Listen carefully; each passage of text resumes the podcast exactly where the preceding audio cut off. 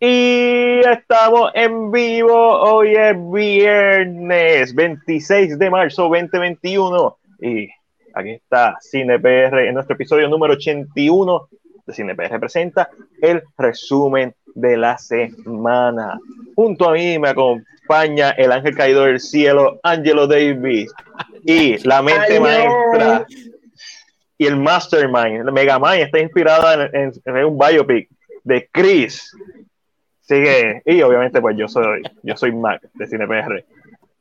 Ángelo, ¿qué tú tienes para nosotros esta semana? ¿Dónde te pueden conseguir? Esta semana, el único lugar donde me pueden conseguir es aquí en el podcast porque K-Drama con Ángelo es el, sábado, el próximo. ¿Y qué pasó la semana pasada? Eh, espérate, de que no pasa. Okay, ah, la semana pasada se supone que yo hubiera hecho de Chaser, es correcto, pero se, ¿verdad? se hizo, hizo una conversación con los, los, fanáticos que estaban conmigo y se decidió que se va a hacer el próximo sábado porque estábamos escogiendo ¿verdad? los dramas que vamos a estar eh, viendo los próximos sábados de Scarlet like that. So, si no ha visto de Chaser y quiere ser parte de la conversación, puede verlo todavía, se encuentra en Viki y ¿verdad? La película, importante. Vean la película, por cierto, es muy buena.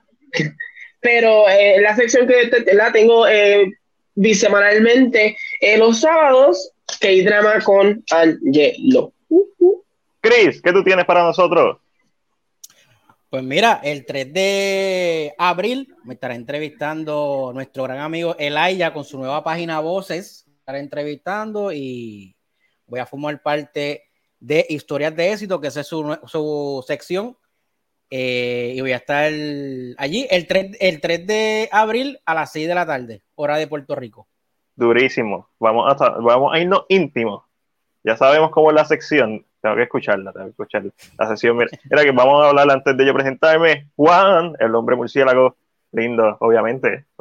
Nosotros somos lindos, tú eres lindo, todos somos lindos. Ahí está Peter, las bestias, los mejores tú eres el mejor, Peter. Era una, una de las chicas de Angelo, una de las diablas de Angelo, Glory. Y obviamente aquí está el caballo de Troya, José. Ah, y no, y no podía faltar nuestra entrenadora Pokémon favorita, Ash Martínez. Saludos, Corillo. Hoy estamos un poco busy, pero estamos pasando para decir hello, gracias. Eso se aprecia. Un saludo a John, que sabemos que también está por ahí contigo. Y obviamente, pues, yo soy Mac, Ustedes saben dónde conseguirme. Estoy en YouTube. Todos los jueves me consigue con One Shot Movie Podcast. Todos los viernes me consigue aquí. Y publicando cosas de cine PR. Mira, Corillo, vamos rapidito a lo que vinimos. Esto es como Giselle. Vamos a lo que vinimos. ¿Qué vimos esta semana? Chris. Chris, ¿qué viste esta semana? Ay, mira, este, comenzaré a decir que vi Justice League 2017. Eh, me, prometí que no, le iba a mencionar, me, prometí que no le iba a mencionar porque eso es una desgracia. A la vez tú ves al revés, yo vi primero el Snyder Cut y luego vi esta. Entonces, cuando tú ves Justice League 2017, tú ves que es una película que no tiene pies ni cabeza, o sea, no puedes.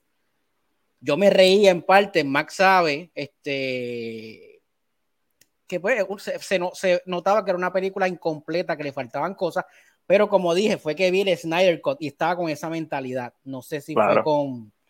Claro, y, grabamos esa, esa sección. No fue, no, fue mi intención ver, no fue mi intención verla así, pero fue así fue que Dios quiso que yo la viera. este, y, lo grabamos, el video está exclusivo para Patreon, así que la gente que quiera ver ese video, pues tiene que ser parte de nuestros Patreon, con un dólar en adelante, pues se puede suscribir a nuestro Patreon, y ahí tenemos contenido exclusivo, además de contenido adelantado, y ahí es donde están los sorteos. Pero si quieren ver el watch along que hicimos eh, Chris, Omi y yo, vayan para Patreon, lo vamos a estar subiendo la versión audio a Spotify. Pero Shalom para que vean las caras que ponemos y cómo nos vacilamos en la película. Este, ¿viste? Eso fue lo que viste, ¿verdad? Sí, y también vi un, un documental que, que, estrenó en Netflix que se llama eh, Operation Varsity Blues, The College Admission Scandal, que me encantó, me encantó. Eh, el, el, caballero que ve a tu derecha se llama Rick Singer. Eh, este, este hombre cometió el escándalo más fraudulento que se ha podido ver en Estados Unidos. No sé si llegaron a escuchar, de que cogieron a las actrices como Felicity Hoffman. Sí, claro, claro. Él, él, por dinero, por dinero, él entraba a los hijos de la gente millonaria a, la, eh, a las universidades más prestigiosas. Así cualquiera. Y así cualquiera, y cayeron entre 50, entre 50 eh, personas, entre ellos eh, la, Lori Laughlin, que, que, salió en Full House, uh. y Felicity Hoffman, que es la esposa de William H. Macy, que también es un actor. Y este tipo, este tipo era un mastermind y él, obviamente, por, por dinero, tenía este tenía el poder para que tus hijos pudieran entrar a la universidad que ellos quisieran. Eh, el precio de él fluctuaba entre 200 eh, entre 200 mil a 6.5 millones. Así que ya tú puedes, ya tú puedes ver eh, el dinero que, que, este tipo tenía. Así que el, el, el, documental es hecho dramatizado también. Que me gustó porque las conversaciones son reales, pero ellos la ponen eh, con actores y lo dramatizan cómo fue que pasó todo el revolú. Y está bien bueno, en verdad, Matías ha sido uno de los mejores documentales que he visto.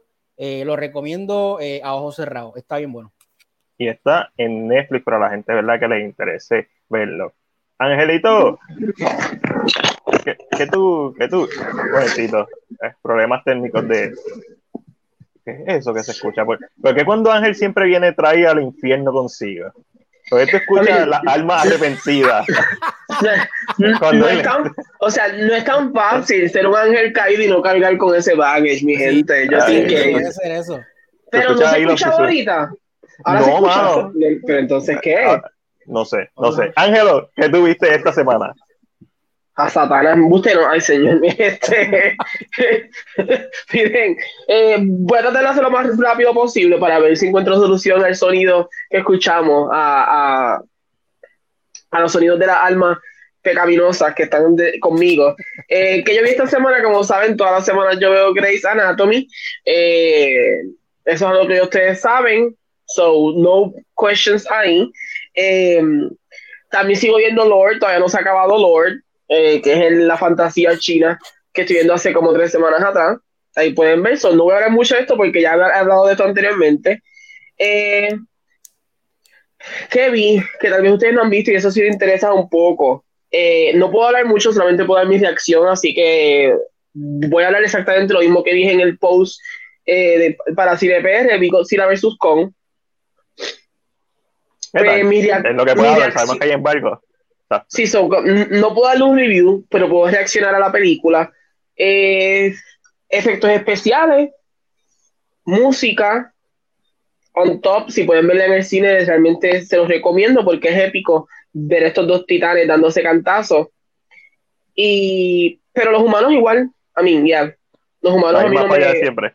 La misma falla, eso es lo más que puedo decir. Eh, entiendo que ya para la semana que viene entonces estarán viendo un full review de la película y con mejor detalle. Así que eso fue una de las cosas que vi esta semana. Vi Falcon and the Winter Soldier el episodio 2. ¿Qué tal estuvo el episodio 2? Todavía no he visto ninguno. Está mucho mejor que el primero. Eh, y, ya, vamos, ya sabemos, va más claro, va, está más dirigido, se siente más hacia dónde va. Así que creo que es, funciona. José de nos escribe Team Chango mugroso, maldito Chango. Tingosila, Tingoyi. Este, Tim hablamos la semana que viene. Eh, no puedo decir, no puedo decir nada, son me muy callado. Eh, lo que sí, lo que sí, y esto no es nada que ustedes no sepan, hay un ganador, hay un claro ganador, es lo único que voy a decir. Um, eh, está, está, mucho mejor, se siente mucho más encaminado, va mucho más rápido que WandaVision, ¿verdad? Que es una de las cosas que más escucho. Eh, más que seis episodios. y este va, más peli, este va más película, va más a las millas. Eh, vamos en dirección a los Young Avengers, eh, so que me gusta, me gusta. Me gusta lo que está pasando y creo que Bucky, ellos al unirlos ahora en este segundo episodio, entiendo que esto es lo que la gente busca. Este body de ellos dos, como que es lo que a la gente le gusta mucho, así que se los recomiendo. Eh, vi Invincible los primeros dos episodios. Están los primeros tres en Amazon Prime. Correcto, pues vi los primeros dos. El primer episodio es un poquito lento, es un poquito. Es largo, cuarenta y pico minutos, lo vi. Sí, y se siente, se siente eh, lento, pero yo siento que es que están tratando de exponer los personajes. Se están tratando de exponer la base de, de qué va a tratar esto. Pero el final es un twist de siete pares que tú dices, ah, perdón. Te quedas como con los ojos abiertos, notas que es completamente para adultos en, esa, en la escena final y dice, wow, wow, y como que yo creo que al final te captura lo suficiente para tú querer ver más. Eh, y los que no saben qué es esto, ¿verdad? Eh, Invincible trata sobre este joven, que es el que vemos aquí, interpretado por Steve Young, eh, conocido por Minari de Walking Dead, que su padre es un superhéroe. la, semana pasada hablamos mucho de eso. Ah, ya, ya vamos. y este, es del creador de The Walking Dead, actually. So, este, este Ajá. Pues, y J.K. Simmons es el papá. Este, y, y Cristina ya la de Grey's Anatomy. Sandra O, ah, que diga Cristina ya. Cristina es la, Sandra O es la mamá. Eh, y trata de cómo este niño va a encontrar sus poderes y tiene que ir bajo la sombra de su papá, que es un, ¿verdad? un superhéroe conocido en la Tierra. Pero pasan unas cosas, así que si les gusta, la animación está buena. A mí me, lo único que le puedo decir es que es lento, el comienzo es bastante lento. Ok. Eh, Antes de que vayas para lo próximo, Carmen Marrero nos escribe que está viendo quién mató a Sara, eh, que está excelente. Esto, eso está en Netflix también, ¿verdad? Sí, una serie este mexicana. Empecé, yo empecé a ver, no hablo de ella porque no la he terminado. Pero está José, ¿verdad que sí? José, nos escribe que dicen que los cómics están bien buenos. Y en base a la premisa que me dio Ángel, ¿ustedes se recuerdan la película de Cole Russell de Superhero High School o algo así? Sky High. Sky High, diablo. ya, yeah. Papi. no, no venga que tú te recuerdas, eso es un clásico. Era cuando escribe que esta semana solamente vio Zack Snyder Justice League y House MD. Y Carmen nos confirma que está en Netflix. La gente, ¿verdad? Que nos vaya diciendo también, como Carmen y como José y como Juan, que vieron esta semana. Tengo 14 personas aquí viendo, así que quiero saber que vieron esta semana. Ángelo, ¿qué más viste? Y como ustedes saben, em, la fantasía china es lo mío. Así que Netflix adquirió los derechos eh, de, de Master. Esta es la del 2020, diferente a la que había hablado anteriormente. Es el mismo personaje. La gran diferencia es que una está basada en un juego móvil eh, y la otra está basada en un libro. Así que me decidí verla mucho mejor que la, que la otra que había mencionado anteriormente. Eh, pero si a usted no le gusta la fantasía china, no la vea para después diga que les recomiendo una mierda, ¿ok? Just in case, just in case. y eso fue todo lo que vi esta semana. Eh, pues yo vi tres películas esta semana, eh, una variedad bien brutal. Eh, Ay, espérate, bien. ¿Qué? Yo vi Mortal Kombat 1995, buenísima, ah. un clásico del ayer. es bien importante, es muy interesante la película, ¿verdad? Como está bien trabajada, tiene sus fallas, pero es un clásico, mira, buenísimo. la música, todavía sigue siendo una de las mejores, esa música tecno. Pues mira, eh, yo vi unas películas, o sea, me, me fui, me fui fancy esta semana y vi este clásico moderno llamado Zack Snyder Justin Lee, lo he visto como cuatro veces más, después de que lo vi tres veces más. Eh, para contrastar, vi la comedia de acción Justin Lee 2017. 2017, sí, la comedia de acción Justice League 2017 eh, y las vi back to back. Eh, fue bien interesante. Y, también vi eh, este, este clásico blanco y negro llamado Justice League Justice is Grey, la versión blanco y negro de Justice League. So, he tenido una buena semana. Excelente, diría yo. Más que buena, excelente. Eso es todo lo que vi esta semana. Matiel, creo que la gente quiere, creo que vamos a hacer un concurso. ¿Cuántas veces Mac ha, visto el Snyder Cut? ¿Cuántas veces me he sentado a verlo de principio a fin? Eh, creo que solamente tres, cuatro, cuatro veces. Porque la vi con Nomi, la vi también con mi hermano y la he visto dos veces solo. ¿Cuántas veces la he visto, tú sabes? La vi con, antes de ver Justice League 2017 contigo, las vi ambas back, o sea, vi Justice League y escena por escena buscando las escenas del Snyder Cut y aprendí mucho. del proceso o de la mentalidad que no necesariamente ellos subieron, sino las reglas impuestas que Warner Bros. le puso. Este, sigo estando en desacuerdo con cómo está ya la película, eh, sobre, obviamente teniendo en cuenta que vi la versión de Snyder, pero uno nota lo que le impusieron dos horas, uno nota que le impusieron básicamente todas las escenas tienen que terminar con comedia, uno nota muchas cosas y es bien interesante verla desde esa perspectiva creativa. Aún así pienso que ah, tú puedes editar la película de Zack Snyder para hacerla una versión de dos horas. Eh, y sigue siendo mejor película que la que vimos del 2017, aunque se va a sentir choppy, aunque se va a sentir vacía, pero papi, el complejo de Edipo que tiene Stephen Wool en 2017, no, no lo, no, es bien complicado. Como que, Mother, Mother, horrible, horrible, horrible, horrible. So, eso fue, eso fue lo que yo vi. Así que, eh, vamos a pasar. A ver que estoy aquí. Si lo compramos o lo vendemos, vamos a pasar a las noticias. Ah, Chris, te doy la primera a ti. Tengo el honor, el privilegio de la noticia que nos hizo la semana y salió hoy. El director boricua Ángel Manuel Soto, director de la reciente Charm City Kings, director de Blue Beetle, que pronto eh, estará trabajando, y director de La Granja, una de las mejores películas de Puerto Rico, pues Ángel Manuel Soto va a dirigir la nueva película de Transformers para Paramount Pictures. El escritor de la serie de, Marco Ramírez de The Defender se encargará del guion. Y entre esta noticia, esto se compra, esto se compra este, Obligado. De, que ya. Obligado. compra ya. Va, a empezar porque Bumblebee fue muy buena, inclusive en comparación a las películas de Michael Bay, es un masterpiece. Este, mira, aquí este José la compra. Gente, ¿lo compran o lo venden? Director puertorriqueño va a dirigir la próxima película de Transformers. Estamos hablando de Ángel Manuel Soto. Ay, Chris, hay que conseguir que Ángel Manuel Soto venga para acá. Antes de, conseguirlo, antes de que, antes de que no, antes de que sea imposible. Yo creo que todavía estamos en, esa ventana de tiempo. Antes de que este, Marvel lo jale, también. Sí, sí, sí, ya mismo Marvel eh, y me gustaría preguntarle eso, si, si, si, pudiera hacer una película de Marvel, ¿cuál escogería? Me gustaría también preguntarle cómo llegó eh, Blue Beetle, si fue el que hizo el acercamiento, hizo el pitch, o ¿verdad? fue Warner Bros., ya que tenía contacto con, ¿verdad? con Charm City Kings, cómo, cómo fue, este, y un par de cositas que tengo en mente para preguntarle, así que eh, estoy bien emocionado por él y estoy, estamos bien orgullosos aquí en CinePR de que tengamos a uno de los nuestros en, la, en Hollywood, como dicen por aquí, de aquí para Hollywood.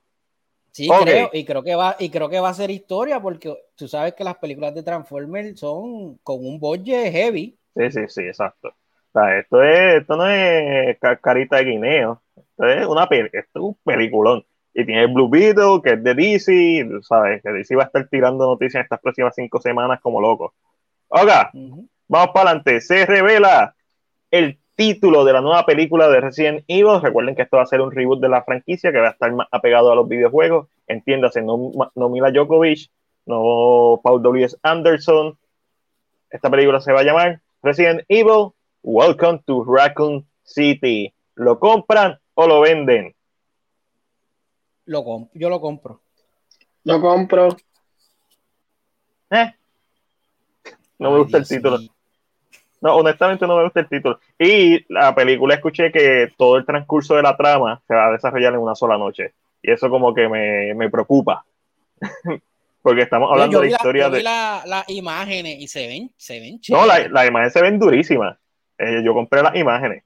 Este, pero el hecho de que vamos a tratar con, con la mansión Spencer, que es el primer juego, y con Raccoon City, con Leon S. Kennedy, con Claire Redfield, eh, con Sherry, con, con Birkin, con whatever, con todo lo que es Resident Evil unido y lo van a tratar de meter en una. En, o sea, no me convence como lo están haciendo, so lo vendo, voy a venderlo. El problema, ah. el problema que yo tengo, yo lo voy a comprar, pero mi problema con esta película es el director.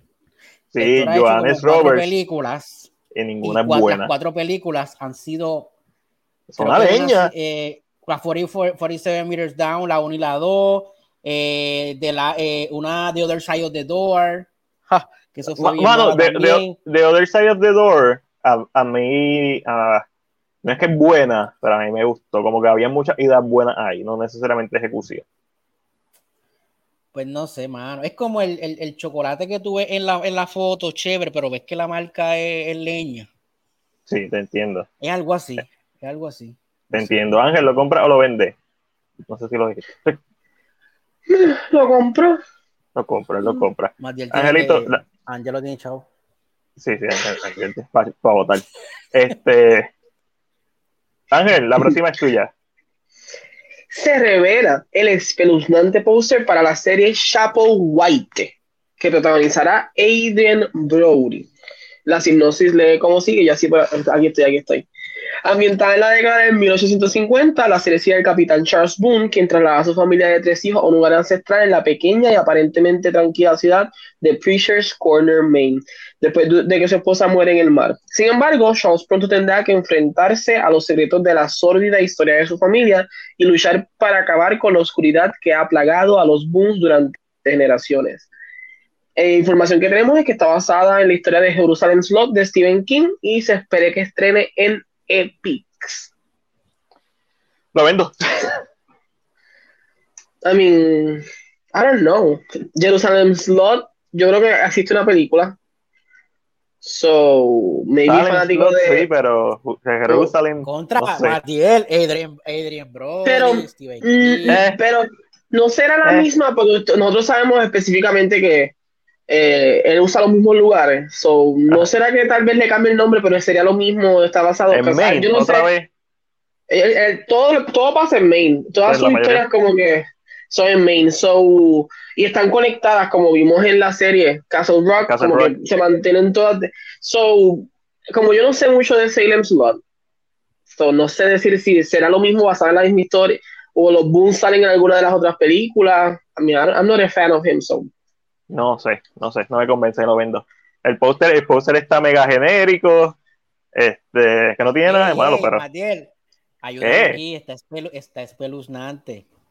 Bueno, para ti está espeluznante. Me encanta, yo, leí exactamente y yo así, el espeluznante. Más espeluznante estuvo el póster que subieron ayer, que cada vez que entraba CPR y veía esa cosa entre las paredes, entre la puerta, decía, mira, me la uh. paren esto. Ese me dio miedo. Sí, sí, sí. Ese sí está, está, está creepy. Ese está creepy. Bueno, voy para lo próximo. Y no, Chris, ve tú para lo próximo. Eh, después de años de trabajar para que el proyecto despegara como un largometraje, la película biográfica de Mike Tyson, que protagonizará Jamie Foxx, cambiará a un formato de serie limitada con Antoine Fukua, conocido por dirigir The Equalizer. Eh, así forma el portal de Hollywood Reporter. ¿Lo vendo? lo vendo, yo quería una película. Este, siento que no va a tener el mismo presupuesto, siento que no va a tener el mismo arraigo eh, y siento que la van a tener que estirar para hacer una miniserie, aunque sea de tres episodios, cuando se pueda hacer una historia de dos horas concisas eh, de Mike Tyson. Y también Jamie Foxx ya está, incluso. Tiene medalla. Sí, Jamie Foxx ya no se ve muy bien para su edad, pero Jamie Foxx ya no es un nene. a mí, pero un poquito de maquillaje en la nariz, los ojos un poquito más cerrados. Le metes el tatuaje ahí random. Hay un tra a mí el, el, el make-up, el make-up team tiene que hacer un trabajo heavy aquí, pero, pero it, can, it can be possible. So, Chris, ¿tú lo compras? Que esa serie. Ah, me siento como que ya, ya tengo pocos chavos y necesito, necesito pedirle prestado a ustedes y ustedes no me van a dar los chavos para comprarlo. No, papá. Así que esta, sección, esta sección de lo compra y lo vende ya se siente como si estuviéramos en Shark Tank y nosotros fuéramos los que vamos a dar los chavos para el proyecto. Y yo no lo compro, no, no, no me convence, adiós. Ah, okay. Pero eso que dice Ash, que ahora tú lo pusiste, I mean, por el director, si es el director de South Park, que es con Jake Gyllenhaal, I mean, ya ahí hay como que, ok, ok. El Equalizer es un buen director. El director, el director es bueno, esa parte es buena. El problema es que lo pusieron, lo transformaron en una serie. Y, Pero se sabe para quién o no se sabe. O sea, ¿qué plata, a quién se le van a dar, a qué canal. ¿Sabemos esa partecita o no sabemos eso? Porque también eso depende mucho. Hollywood Reporter no lo, no lo, no lo de esto. Ya hasta ahora nuestro, no lo puso. nuestros contactos no saben. Eh, eh, mi informer, mi informer le, le, llamé la atención, le dije, cuando me dé la información me la da completa. Si no, no me den nada. dile ahí, dile ahí, dile va. Dile que está despedido. no, nos confirma que no se sabe el streaming todavía. Mira, este. Sony Picture aparentemente vio WandaVision y dijeron: Coño, yo tengo la IP de, de Bewitch, así que vamos a hacer una película live action. Una película, no, sé si es live action. Vamos a hacer una película de Bewitch. Sí, va, a ser live action, sí. Eh, porque WandaVision pegó. Sí, ya hubo una con, con, Will Ferrell, ¿no? Este, si no me equivoco. Correcto, eh, hubo una con Will Ferrell y Nicole Kidman, pero era que estaban buscando a una actriz para hacer el, la nueva versión de Samantha. Era como si fuera el estudio. Pero ella era bruja. Pero en esta es una historia de Bewitch, es una bruja con un marido. Ah, okay, Lo vendo. Tengo que saber más del proyecto para comprarlo. Yo lo vendo. No, no, no, eh, me, me parece, no sé, puede ser muy buena, no me malinterpreten, pero... Yo, el problema es que para mí la historia de Wish es genérica, es una historia fácil, una historia que la hemos visto mil veces en diferentes versiones, brujas con poderes, que tienen que tratar de vivir una vida normal, lógicamente... Eh, lo, acabamos de ver en WandaVision. Y, y, no, no solo eso, lo original es, lo hemos visto con Charm, que son hermanas, por ejemplo, y tienen que vivir una vida normal. So, yo creo que lo que lo bueno que tenía Wish era de la época de donde venía, una época donde la mujer estaba siempre en la casa. So, darle poder a la mujer a través de, de ser bruja, pues maybe le daba, era un, un, balance distinto. Hoy en día siento que necesitas hacer algo mucho más, mucho más grande, a menos que pongas a Agatha haciendo de Samantha casándose, maybe that changed the story, pero siento que es una historia bien vaga y ya hemos visto mil brujas tratando de vivir una vida normal. Eh, so, ¿qué me vas a traer nuevo para que me, me atrapes? Y, para mí el problema mayor es el timing de la noticia.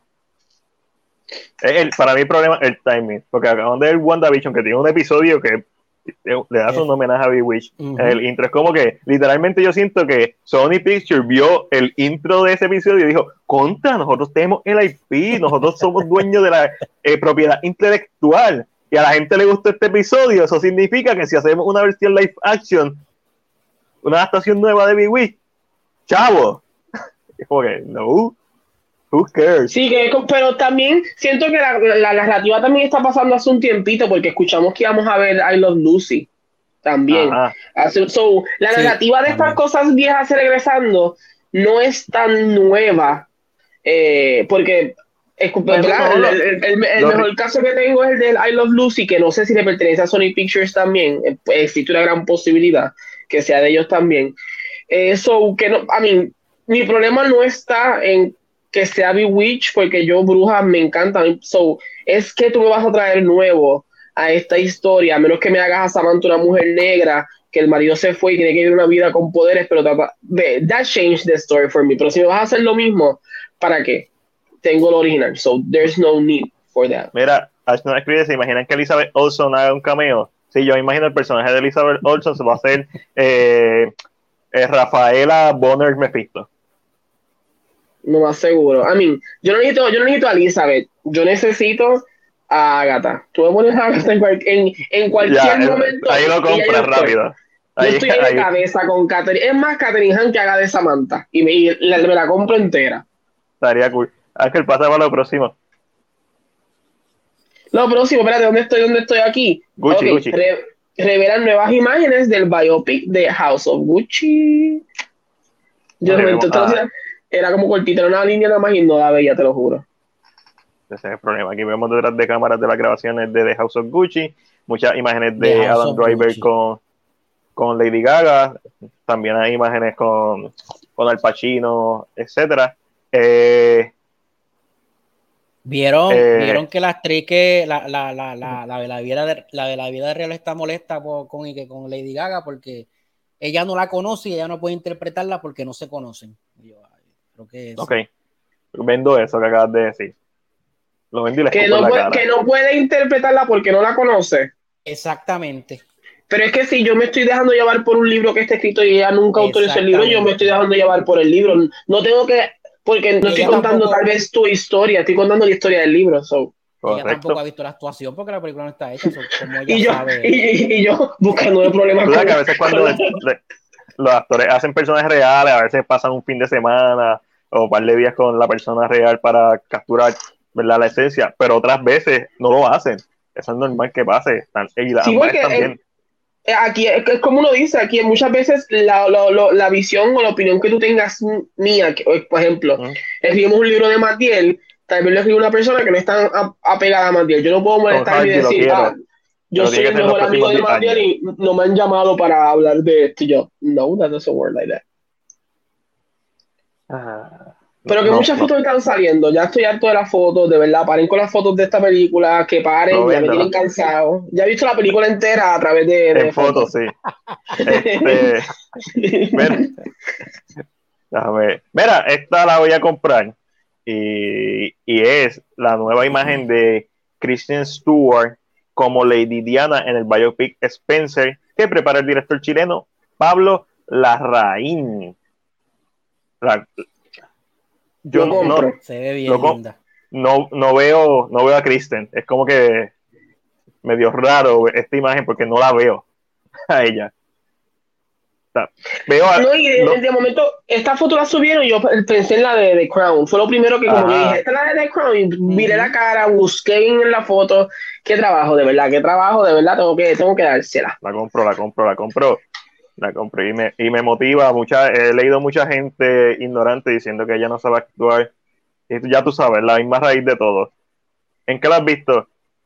En todas las. Pero las otras películas que he visto tampoco me gustan. ¿Cuáles son las otras películas? No, no saben decir nunca cuáles son las otras películas. exacto, se ve potencial, por eso la compramos. Estamos invirtiendo aquí. Estamos haciendo una inversión. Kristen Stewart, estamos apostando.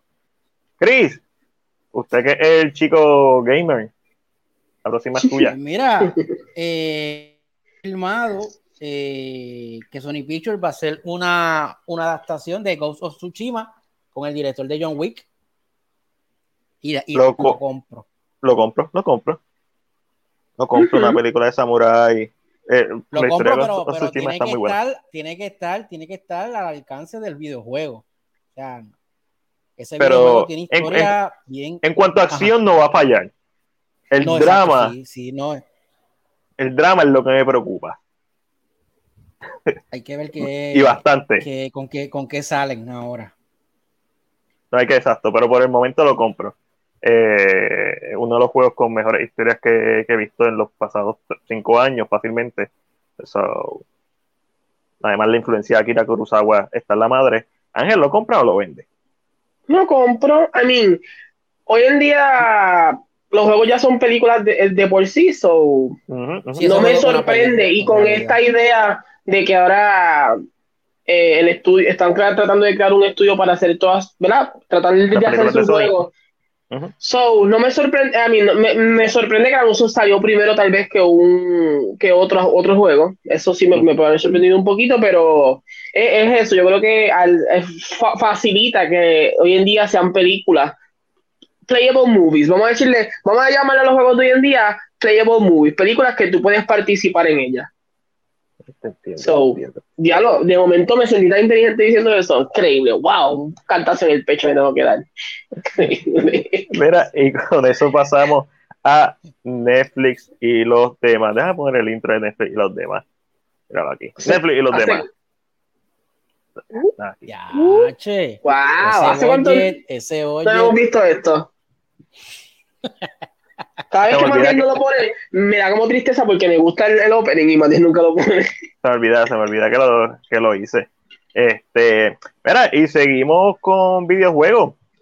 Esta vez, obviamente, es Chris el que puede hablar de estos temas, ya que es nuestro hombre gamer. Pero HBO Max prepara la serie, sabemos que está preparando la serie de The Last of Us, y recientemente Neil Druckmann eh, uno de los productores ejecutivos y uno de los creadores de, la serie, si no me equivoco, este, no sé. Eh, el punto es que van a eliminar eh, escenas del juego y diálogos, obviamente porque tienen que adaptarlo a, unas, a formato de serie, no sé por qué es una noticia, So, vendo la noticia. Pero cool. ¿Qué? ¿Ustedes piensan de esto? Es que creo que el, director, lo, o sea, el, el, el lo deja saber para que no se pongan changuitos cuando, ah, eso, eso no salió en el juego. Pero es que obvio. obvio. es una adaptación. Pero, es muy claro cuando, o sea, cuando él, deja saber que algunos, como que dice que algunos episodios se van a desviar completamente de los eventos, es como preparando el, el, haciéndote la camita. Yo sin case, yo sin case te voy preparando la camita para cuando te caigas no te dejes tan duro.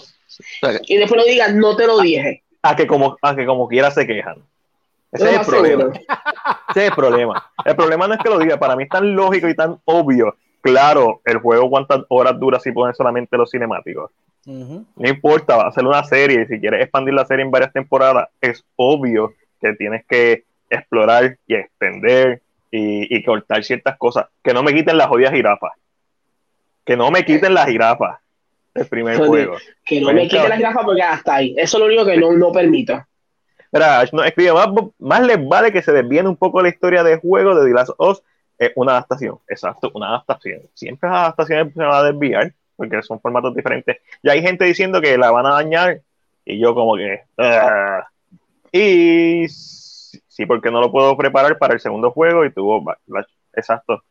Eh, a mí me, gustó mucho la historia del segundo juego. Estoy en la minoría, pero me gustó mucho la historia del segundo juego. Eh, Ángelo. Cuéntame. Esta es tuya. Ay, wow amigo. increíblemente, esta es mía, porque eres amigo mío, nos vemos todo el tiempo. Eh, el, filme de, el filme de Christopher Nolan, Tenet, llegará a HBO Max el próximo primero de mayo. Yo la no lo he visto todavía. Son eh, Chris más seguro la, compra. Sí, yo la vendo porque yo la tengo en casa, yo la puedo poner. Lo único, eh, de hecho, la voy a comprar porque entonces no tengo que abrir el Steelbook puedo dejar cerrado. Mira, les voy a preguntar algo. He leído ah. esta película, como quiero saber si es que dicen que es mala, pero entre paréntesis es mala porque es de las más flojitas de Nolan, o es mala que, que es mala. No, no es una mala película. A mí me gustó, la he visto, la vi dos veces en el cine y después me la compré, me compré el Steelbook. Una buena película, una película bien simple. Eso es todo. Como que una película de acción del montón que es elevada por, por el concepto de, de inversión. Es una película de Nolan. O sea, es una película. Sí, una, sí, una película de Nolan. Tiene sí, sí, sí, sí, sí, desde que empieza. Okay. No es No, Inception está mejor. Pero yo, Tenet para mí es más fácil de ver. Es más sencilla. Inception es como que. Inception es, Inception es, es, complicadita. Eh, no solo eso, mientras más tuve Inception y le vas encontrando como que la lógica, pero también como que qué estúpido esto, eh, es un poquito difícil pienso que, que, Interstellar es un poquito más compleja que, Inception. Eh, sí, Interstellar es más compleja porque se trata de algo real. Inception como que tú tienes que suspender tu disbelief, tienes que suspender tu, ¿verdad? O o dejarte llevar por la película y la imaginación, mientras que Interstellar trata con temas que son científicos y son reales, hasta que la cagan en los últimos 20 minutos con el poder del amor. Cabrón, entonces búscate los anillos y saca Capitán América también. Eso es lo que él necesitaba hacer en esa jodida película en Interstellar. The Power of Love. The Power, of, Love. ¿Tuviste este, Angelo? ¿No te gusta? Bueno, yo a, mí Nolan siempre me ha caído mal. No sé, tiene como esta actitud de director cabrón que yo, a mí, yo no lo soporto y creo que como que no, no puede ser que vea la película cuando salga, pero yo ir al cine a ver una película de Nolan no.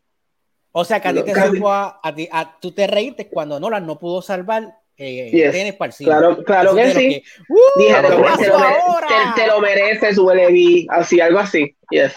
A mí, yo casi no la he visto. Pero yo casi todo Yeah, pero con Nolan no. A Nolan no se lo. A otros sí, a este no. A este, hay algo en Nolan a mí que. Como que es como. Es como cuando tú sabes, que, tú sabes que el perro cagó, pero no ves la mierda. Eso es lo que yo siento con Nolan. Como que hay un mal olor y, como que no, sé, no me da.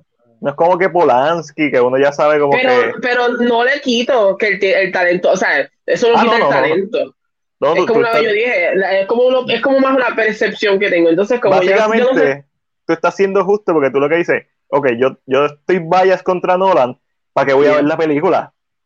¿Para qué voy a ver si yo voy con un vaya? Cuando, cuando salga, y lo más seguro le va a coger mala voluntad. So, yo he escuchado cosas no muy positivas de la película y yo conociéndome, voy a decir, yo no voy a pagar los chavos para verla. Solo más seguro cuando ya esté en un servicio que ya yo pago, pues lógicamente ahí la voy a ver sin esta idea de que, pero no sé, a mí no, hay directores, lo que pasa es que yo nunca digo, pero yo tengo gente y yo soy medio vaya así como que... Sí, está bien, eso, eso está totalmente válido. Este, por eso es que no la he visto yo sin case. Pero ahora vayan a odiarme, a, a cancelar. Les, hashtag les cancelan yo porque no le gusta Nolan. ya sabemos que Ángel vende todo lo de Nolan. Este. Casi siempre. Eh, yo, yo lo compro, pero es por lo que dije. No es porque me interesa verla, ya la he visto, ya la tengo. La puedo ver ahora mismo si quiero. Es porque, ah, no tengo que abrirle Spielberg, no tengo que pasarle el trabajo simplemente. Si estoy en HBO Max, ah, mira, salió Tenet, déjame ponerla. Este, mira, Chris, coge esta. Cógete esta. Eh, Keanu Reeves protagoniza, protagonizará y producirá una adaptación de su cómic live action. ¿Qué es eso? Berserker. Algo así. Berserker. También se va a realizar una serie animada. Esto va a ser por Netflix. Cuando salió este cómic, ¿qué dijimos nosotros, Ángelo? Que Keanu Reeves no sabe nada. Exacto. O sea, es una, cuando, Si, ustedes, si ustedes buscan un poquito para atrás, van a ver que cuando sale el cómic, hablamos específicamente de esto que está pasando. Esto, esto lo compro porque esto es crónica de una muerte anunciada. Esto es, eh, esto se hizo con toda la mala voluntad de que alguien lo cogiera y lo adaptara. Eh, y básicamente nosotros hablamos de esto. El anuncio del cómic fue más o menos para cuando salió la película de Charlie Theron, que es la misma historia, literalmente. Ser inmortales, bla, bla, bla pero cool. Lo quiero ver. Quiero ver a Keanu Reeves haciendo de Keanu Reeves otra vez. Cool. ¿Por qué ¿En serio? Quiero ver a Keanu Reeves haciendo de John Wick otra vez. Un tipo inmortal. So, cool. Más. Más Keanu. Yeah. Love it. ¿Lo compran o lo venden? Lo compro. Lo compro. So, unánime. Mira, este, el actor Ralph Bonner, mejor conocido como Quicksilver, Mephisto o su nombre verdadero Evan Peters, será Jeffrey Dahmer en la serie que prepara Ryan Murphy para Netflix, Monster Jeffrey Dahmer Story. Esto va a ser como un American Horror Story como un Crime Story, pero está, aparentemente va a estar enfocado en asesinos en serie. Eh, y esto estará contando en su mayoría desde el punto de vista de las víctimas de Dahmer y se adentra a la incompetencia y apatía de la policía que le permitió realizar toda una masacre a lo largo de sus años activos como asesino en serie. Lo compro. Lo compro por ser él. Lo estoy casi vendiendo por ser Ryan Murphy. Pero Ryan Murphy no le fue muy bien comprado. No te gusta Ryan Murphy? No, no es que no me guste, es que se ha, eh, sido eh, se ha convertido como muy repetitivo. Ya mm. como que estos últimos proyectos tienen como que una misma narrativa eh, o tienen como una misma... fue el de, el de la enfermera, ¿verdad? El de Ratchet, correcto. Entonces tienen un buen de eso, o sea, tienen un buen production design, makeup art, o sea, pero como que hay momentos que como que se uno se desconecta de lo que él está haciendo, so ya me está dando como que este miedo de que está como desgastado un poquito. Y sus historias maybe ya están como que pero it could be it could be a surprise I don't know. Let's see. Ángelo esta es tuya ay contra mira ves es que yo ni sabía la primera temporada de la serie de The Lord of the Rings que prepara Amazon Prime Video contará con ocho episodios se espera que estrene para finales del 2021 lo compro lo compramos súper comprado Cristo ¿has visto las películas de Lord of the Rings? sí las vi ¿Las viste? ¿Versión extendida o versión regular? No, no, no. Las que tengo aquí son las regulares. No he tenido la oportunidad de verlas extendidas. No, no, no afectan mucho, o sea, honestamente, pero añaden mucho a, lo que es el lore, especialmente a los fanáticos de los libros. no, obviamente entiendo que esta serie le están llamando la serie de The Lord of the Rings porque el, el branding es la marca que todo el mundo conoce. A pesar de que esta serie se basa en el Silmarillion, que es la marca que nadie conoce de The Lord of the Rings. So, estoy loco por verla, cada detalle me emociona más. So, lo mega compro. Y déjame ver qué es lo próximo. ¿Sabes que en, en, nota así es rara? Hablan de, de The Hobbit en, en Falcon and the Winter Soldier. ¿De verdad? Y es un, un chiste. Entre, punto, un, chiste entre Mac y, y, y, y, Walking. Que diga, perdón, me confundo. Sam y, Walking. Como que este, este, chiste de que él le dice, ah, ¿alguna vez has leído The Hobbit? Porque le dice, ah, ah vas ahora a pelear contra Gandalf. Le dice Bucky a Sam. Y Sam le dice, ¿cómo tú sabes de Gandalf? ¿Has leído de Hobbit? Le dijo, sí, cuando salió en el 37. Uh, that's a good one, actually. That's a really good De momento como que lo dijiste y dije, contra, yo, yo escuché un chiste reciente de esto. Me, me recordé, sorry, gente. That's nice. That's, eso es súper, súper nice. Mira, hablando de superhéroes, eh, la actriz Aya Cash confirma que su personaje de Stormfront no regresará para la tercera temporada de The Voice. Ángelo, tú que la viste. Cristo, ¿viste The Voice? Sí, yo, yo no he visto la Season 2. Ok, tú viste la Season.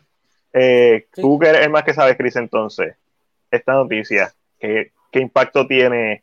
Porque yo sé lo de la pelea, del final, del segundo season, empoderamiento esto femenino. Se no sea, esto se supone que no sea noticia también. Ok. Ah, porque, oh, ok, ok, okay gracias. ok. ok, gracias. Pues lo vendo.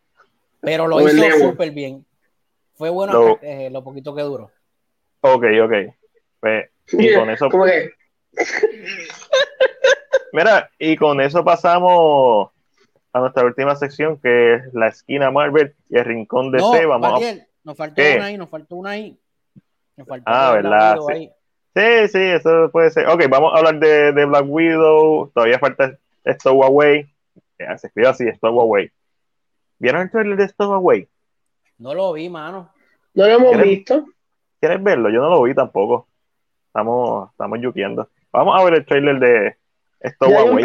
Ya, yo empecé como a dejar de ver el trailer, la gran mayoría, pero es que a menos que vean, como es que, no sé, I don't know. Sí, Ahí digamos, oh, creo que estoy viejo y ya no quiero ver trailers. Stowaway, tiene como un título raro, Stowaway. Sí, pero no es Stop porque no tiene la P.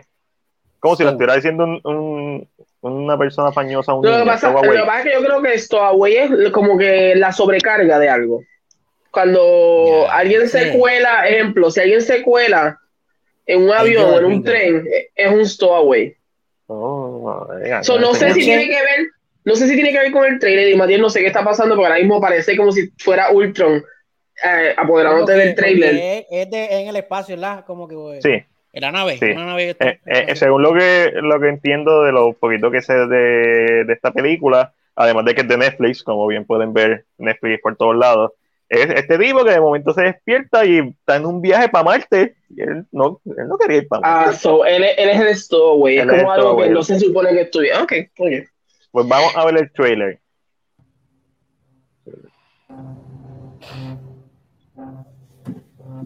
Ay, vamos a hablar por encima yo sin case. Sí, el tipo está como que. Pero, pero qué carajo. ¡La puta madre! ¿Y quién es ese actor? Esa es Ana Kendrick. Esa es Ana. Yo pensé en John David Washington. Mira, está el de The Walking Dead allá atrás. ¿Quién? ¿Cuál de todo? El de Minari. El que salió en Lost. Ah, el que salió en Lost. Eh, eh, Steve, Steve, Steven Young. Steven John. y obviamente Steven John. tenemos a Ana Kendrick, Steven John, tenemos a ¿Esa es Tony? Sí. Es que literalmente veo que hay alguien asiático, pero no sé quién de los chiquitos que lo veo. yo creo que, yo, creo que salen Godzilla. Eh, Nadie vio los Chris, no me interesa. Ah, el de Hawaii Five-O. El de Hawaii Five-O. Ah, sí, ese mismo. Ese mismo. Ese mismo. O sea que Hawaii Five-O es más famosa que los. Ah, claro. Los toquea. Mentira, no la he visto, estoy fastidiado. Por estar hablando con ustedes, no he visto nada del trailer. Tiene buenos actores. Eh, tiene buen valor de producción. Eh, ahí, la más débil es Ana Kendi, vamos a ser sinceros. Pero Ana Kendi funciona si tiene un buen director y un buen libreto. En, Ay, en The Accountant funcionó muy bien y en A Simple Favor la partió. Por eso es que depende mucho del. Twilight, mira este. Del director. Oye, en Pitch Perfect. Esto Pitch Perfect. Es que Pitch Perfect, en Pitch Perfect, Anna Kendrick, Anna Kendrick es Anna Kendrick. Ok, mi problema con esto es que he visto como 15 películas de los últimos 5 años de espaciales que se ven igual o mejor que esta, incluyendo eh, Interstellar, incluyendo la de Matthew McConaughey, que me, ah, no, la de Brad Pitt, perdóname, que me expliqué, me encantó Matthew McConaughey y Interstellar. Este, Astra, eh, Gravity, o sea, la escena de, de Astra de, al principio, el cayendo, que no se ve que, que el pulso se mantiene igual, esa escena está tan dura eh, otra, película del, otra película del espacio. Es cierto, se siente como otra película del espacio que la voy a ver porque va a estar en Netflix, tengo Netflix. Y a lo mejor es buena, no me malinterprete, simplemente el trailer. Eh, vendo el trailer. No convence. No me convence. Exactamente. Chris, ¿qué te parece el trailer? Regular. Siguiendo las palabras del prócer eh, Superman en Zack Snyder Justice League, not impressed. Not impressed, exactamente. Eh, está muy dura la serie, nos escribe Luis. Maximiliano escribe, no es Hawaii 5-0.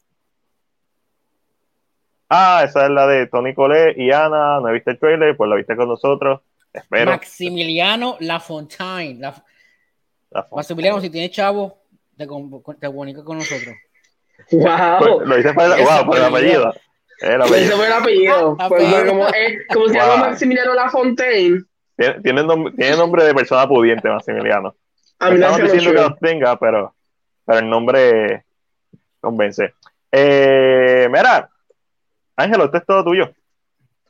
Cruella. Pues eh, nada, la noticia de Cruella es que, ¿verdad? Eh, Disney ha decidido eh, hacer un lanzamiento simultáneo en los cines y en Disney Plus para mayo 28 eh, en el caso de Cruella y como sabemos va a haber un cobro porque esto es Premier Access. Lo más seguro son, van a ser 30 dólares para poder rentarla desde tu casa o si usted no le gusta pagar porque siente que Disney eh, le gusta chupar los chavos a usted, pero usted lo que decide siempre es viajar a Disney cuando tiene vacaciones, um, pues la pudiera ver al cine y paga entonces lo, es más, si, si usted es tan barato, vaya un miércoles de dama si es dama, si no, vaya a la primera tanda eso es lo que yo hago. Voy a los miércoles de dama. Ahí, a ver, yo siempre voy a los miércoles de dama. Y, y, que me cuestione, y que me cuestione a mi empleado si yo me siento dama. Primera tanda. Estás loco. Este, está, está, fuertecito para el 30 dólares cuando la puedes ver en el cine, cuando está disponible en el cine. No todas las películas valen la pena verlas en el cine. Eh, esta pensaría los 30 dólares, los 30 dólares, fíjate. No sé, no he visto nada de esta película que me convenza como para ir a verla en el cine. Sin embargo, y el gran perdedor de toda esta noticia es Pixar. y a mí me duele el alma, porque eso es una de las mejores películas del año pasado. Y, y pues.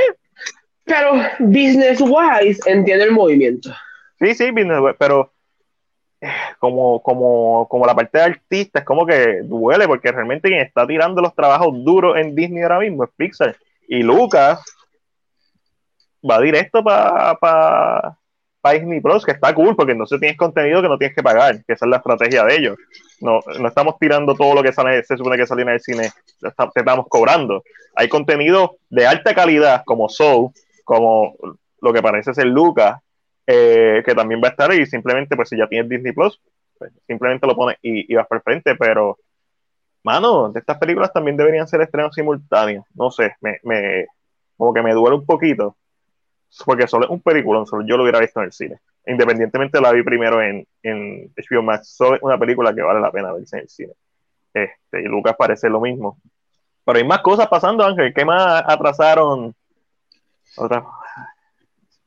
¿Qué más? En este, esta línea de noticias, ¿verdad? Donde Lucas entra directamente al streaming service y Cruella se anuncia como parte del Dobo ¿cómo sería un dobo, un el, simultáneo, un release simultáneo? Eh, Black Widow y Shang-Chi cambian fecha. En este caso específicamente Black Widow va a ser igual que Cruella, va a ser un Premier Access para las personas que ya tienen Disney Plus, pero si usted desea también la puede ver en el cine y ahora se mueve para lo que es julio 9. Eh, eh, ¿verdad? Antes Black Widow era, iba a ser lo que era un blockbuster movie porque empezaba en mayo, so, impulsaba todo, pero ahora está eh, ya mucho más tarde. Eh, hay películas que merecen verse en el cine. Eh, no sabemos cómo todavía está la gente con Black Widow, si todavía están motivados a ver Black Widow, si va a tener un gran, si va a tener una buena acogida específicamente. Eh, la que uno se preocupa un poquito es Chanchi porque la mueven para el 3 de septiembre, eh, lo cual es sorprendente porque septiembre a veces no saca las mejores películas, so sorprende un poquito que esté en ese mes específicamente. Chanchi, no me si esto sigue así, Chanchi no me extrañaría que también vaya directo para Disney Plus, eh, eh, Premier Access también. Eh, en cuanto a Black Widow, esto eran crónicas de una muerte anunciada. ellos intentaron, intentaron, pero ya no sé, yo siento que llegó un punto en que, mira, ya no se puede, no podemos hold it back, porque realmente, si no tenemos que mover todo el calendario completo nuevamente, mira, ¿sabes qué? Vamos a hacerlo eh, de esta manera. Eh, hay Maximiliano Lafontaine, nos ignoró sobre el comentario si tenía dinero. Muy bien, Maximiliano. Si tú haces las cosas, tú ignoras a veces esos comentarios. Eh, ¿Sabes qué? Yo, le voy a, yo le voy a recibir mi Dice Chanchi estrena el 3 de septiembre, se chavó Resident Evil. Entiendo que hay muchos estrenos en poco tiempo. Eh, ahí depende. Septiembre de Resident Evil. Lo que, pero lo que, yo, lo que yo pienso es que esto va a depender mucho del trailer. No, eh, no eh, yo, si la gente sale defraudada de Mortal Kombat, Chanchi va seguro a posicionarse entonces una película que tal vez, aunque no sea, ¿verdad? Porque es la única que tiene como un tipo de visual de pelea. Si la, si la, gente sale decepcionada de Mortal Kombat, yo creo que le va a afectar a Chanchi va a ser un efecto colateral porque la gente sabe qué es Mortal Kombat, la gente sabe que es Shang-Chi, sabe que es de Marvel. Y si ve Mortal Kombat y ve que la premisa es la misma y el trailer no convence, estos tres factores. pero lo gracioso de esto es que Disney se está jugando algo bien frío en estos momentos eh, con los trailers. Eternals y Shang-Chi ambos tienen trailers, tienen que tener trailers hechos y se las está jugando de una forma que se están metiendo en los trailers bajo el hombro. No sé si están esperando. Se están esperando porque para no pasar lo que pasó con Black Widow, porque nos, ahora mismo no estamos seguros, están empezando a abrir cadenas de cine y eso, pero no estamos seguros si esto vuelve para atrás. Y básicamente ellos están diciendo, o sea, están jugando la segura. Y, y, lo que Maximiliano creo que está mencionando es como que están apretados porque entonces tenemos a, a Black Widow, tenemos a Shang-Chi, tenemos a Eternity, tenemos a Spider-Man. Pero yo no dudo que Spider-Man va para el año que viene. Spider-Man a mí nadie me quita, ya estamos a, a marzo y no tenemos trailer de Spider-Man, Spider-Man va para el año que viene. No se en que no van. Vamos, a mí, está, es sorprendente, a mí, no sorprende. Eh, y una de las cosas que yo hablé con Matías recientemente es: no se sorprenda, mi gente, si para el año 2022 HBO Max empieza a cobrar sus películas. Ajá. No se les vaya de la cabeza esta idea, porque, a mí, están estableciendo un sistema de que funciona. Si siguen tirando las películas en Premier Access, es que de una manera u otra yo, hay algo pienso, funcionando. Yo, yo pienso que no lo ha funcionado. Yo lo que sí pienso es que ellos están experimentando y tú no puedes hacer un experimento con una, dos películas. No, vale la pena. Tienes que hacerlo. Esa sería la eh, segunda, ¿verdad? tercera. La, tercera. tercera. Yo creo que eh, Disney se va a mantener haciendo esto por dos o tres películas más. Y si funcionan esas dos o tres películas más y vemos una sexta que lo siguen haciendo, es que les funcionó. El experimento les funcionó de una cosa, de una forma u otra. Pero sabemos que Black Widow es como que ahora mismo es la película más con potencial de que este, de que esta estrategia funcione. Porque sigue siendo Marvel, etcétera, etcétera. O sea, es como que si en esta película no funciona, yo estoy seguro que lo van a hacer dos o tres veces más porque why not? Realmente siguen ganando dinero. Pero esta es una estrategia que yo creo que la pandemia no es la mejor forma de hacerlo, pero es la única que tienen ahora mismo para ganar dinero. Es que es como decir, cuando tienes un negocio, siempre hay alguien que va a arriesgar, se va a tirar un se va a tirar de pecho con un riesgo que no van a tomar los demás y que los demás no se van a atrever a hacer específicamente. Disney tiene tal vez el bolsillo, no han perdido, pero tienen el bolsillo también para hacerlo, eh, porque primero lo hacen con Mulan, que es algo que es, es de ellos, le pertenece. Lo hacen con Raya, que es una animación.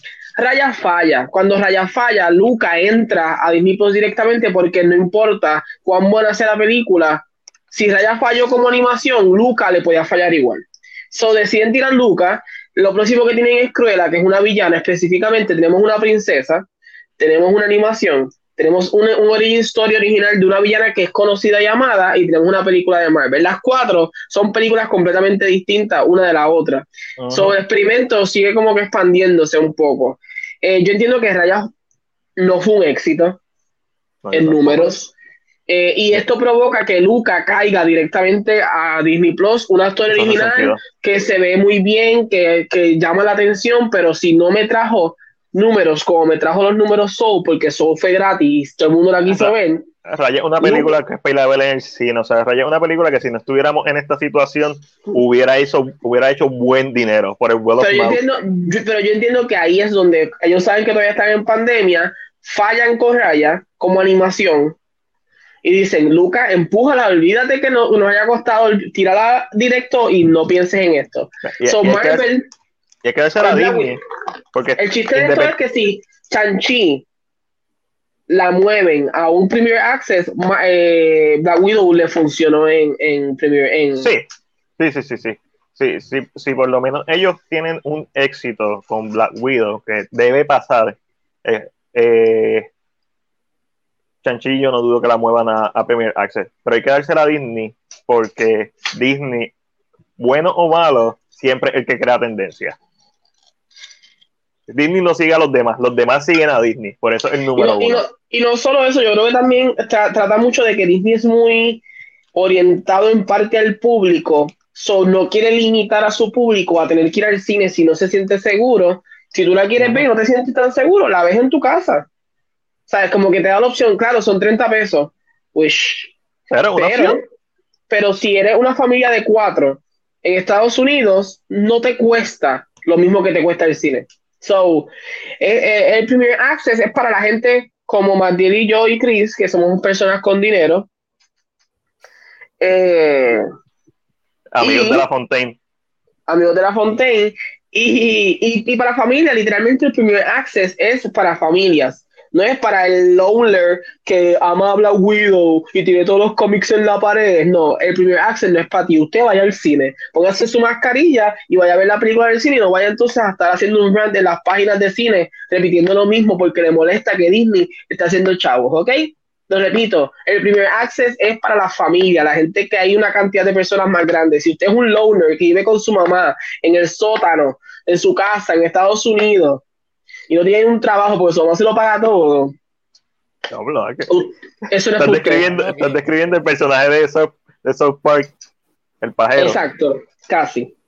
no, Si, usted es un loner y quiere pagar Premier Access su dinero, usted haga lo que usted haga lo sí, con esto. Sí, pero, no sé qué pero, pero, el Premier Access no es para ese tipo, esa no es su, su visión. El Premier Access es como para la familia.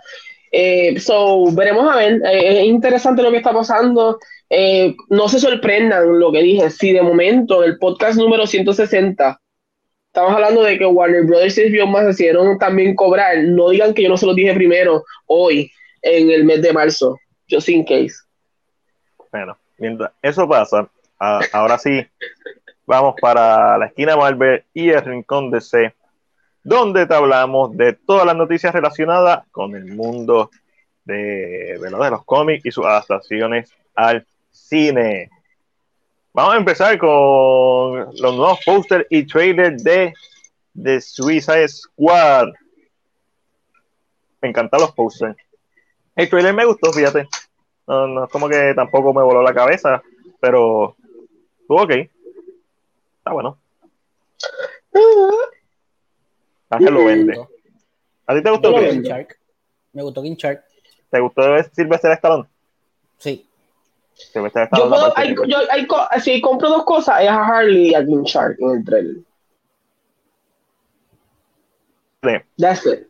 Fíjate, King Sharp me gustó las dos veces que lo escuché hablar en el trailer, me gustó las dos veces que lo, vi comiéndose a alguien o destruyendo a alguien. Pero como que me hace falta la personalidad de, de King Sharp de, las, de la serie animada de Harley Quinn, este, que se llama Nerdo. Yo no dudo que se vayan a ir por, yo no dudo que se vayan a ir por la línea de que ah, esta apenas sabe hablar y después al final salga hablando bien inteligente, porque Stallone haciendo la voz y Stallone a pesar, ¿verdad? De cómo se escucha, Stallone es un tipo que es bien inteligente y sabe un montón, so él puede deliver como que un diálogo, un monólogo al final bien intenso y que todos los personajes se queden como que, what the fuck, tú, hablas, tú, puedes hablar más de como, como esta línea de que, ah, eres brutito, en toda la película y de momento, boom, habla súper inteligente, súper super bonito y tú, oh, ¿what? Yep, yo creo que se va a ir por esa línea. Ahí, era José, no escribe, me encantan todos. Harley Quinn es la que vende aquí la película y Amanda. Estoy de acuerdo, pero Versus Prey no le fue muy bien y tenía Harley Quinn. So, yo creo que aquí quien va a vender es James Gunn y los próximos trailers se tienen que encargar de hypear a la gente. Ah, eh, como el, el teaser que tiraron para el fandom, que fue muy bueno.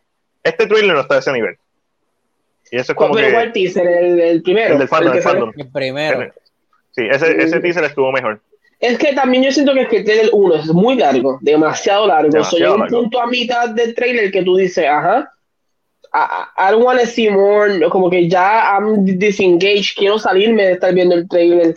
Eh, entonces yo creo que, para mí yo creo que eso es una de las cosas que afecta el trailer, tal vez lo largo, y, y como que como está montado específicamente, como que de momento tú sientes que hay como dos Justice League diferentes porque hay un grupo de, en la cárcel nuevo y como ah, there's too much en el trailer para mí. La parte de, de, esto de Yondu, este, sí, esa parte se siente como si como si estuviéramos viendo dos misiones diferentes. Mira, aquí Alchemy06 nos escribe el trailer, me encantó, gracias por estar viéndonos desde YouTube. Alchemy06, ¿verdad? Está siempre que puede pasar por aquí los viernes a estar con nosotros un ratito. Eh, a, a, mí me gustó, entiendo todo lo que estás diciendo, me gustó, pero no me hypeó. Y no creo que está mejor que el, que el teaser que tiraron en el fandom. Eh, pero ahora mismo confío en James Gunn, la dinámica, o sea, el tono que, que trajo este trailer, eh, entiendo que va a ser el tono de la película y eso es lo que me gusta. Chris, ve para lo próximo.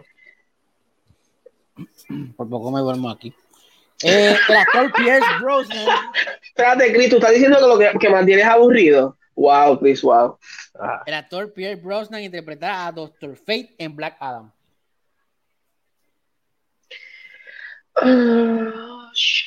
Eh, lo que le dije a Matías ayer lo voy a repetir hoy. Lo siento muy viejo. Eh, no sé. Cool. Pero, a mí me gusta. Eh, es que lo último que yo recuerdo de él es mamá mía. So I'm, I'm kind of. I don't know. el, el, último que yo recuerdo de él fue la película The Foreigner con Jackie Chan, si no me equivoco. Lo último que yo recuerdo de él fue la de Dante Speak. Vete para el carajo, querido. Mira, eh, Ángel, Lo próximo. ¿Y por qué es mía? Ah, porque es un macho sin camisa. Claro, ¿por qué más? Wow. Imagen de Noah Centino en preparación para su papel, su papel, su papel en Black Adam. Que él va a ser de Atom Smasher o algo así que se llama. algo así. Y con eso tenemos a, ¿verdad? A, al elenco.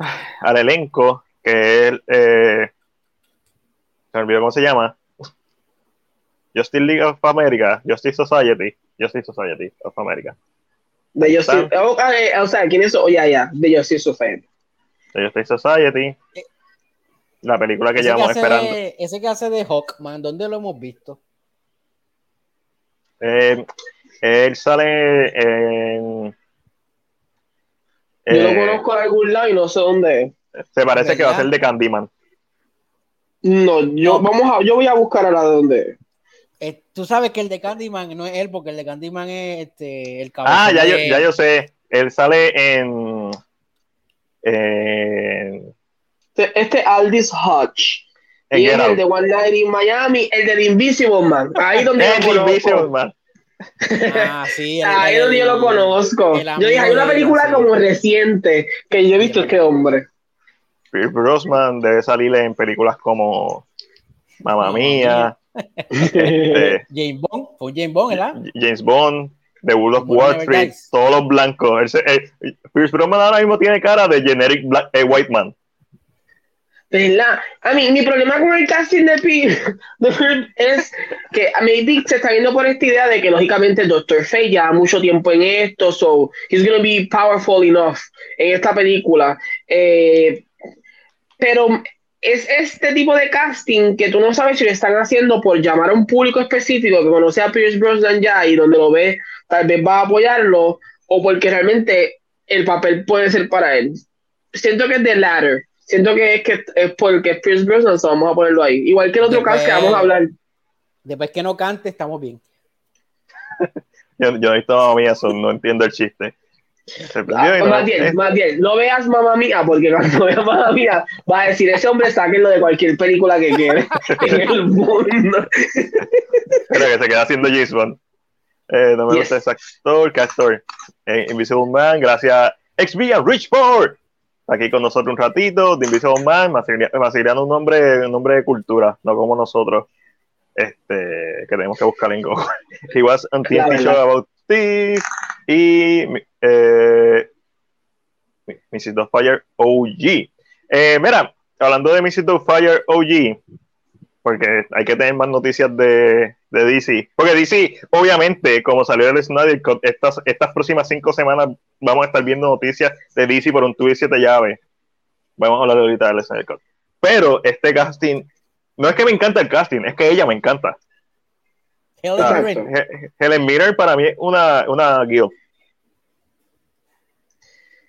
I mean, igual con, again, siento que este tipo de casting es el que tú lo haces porque te gusta y la quieres tener en este universo, porque le da como un poquito de push, tal vez, porque eres actores grandes.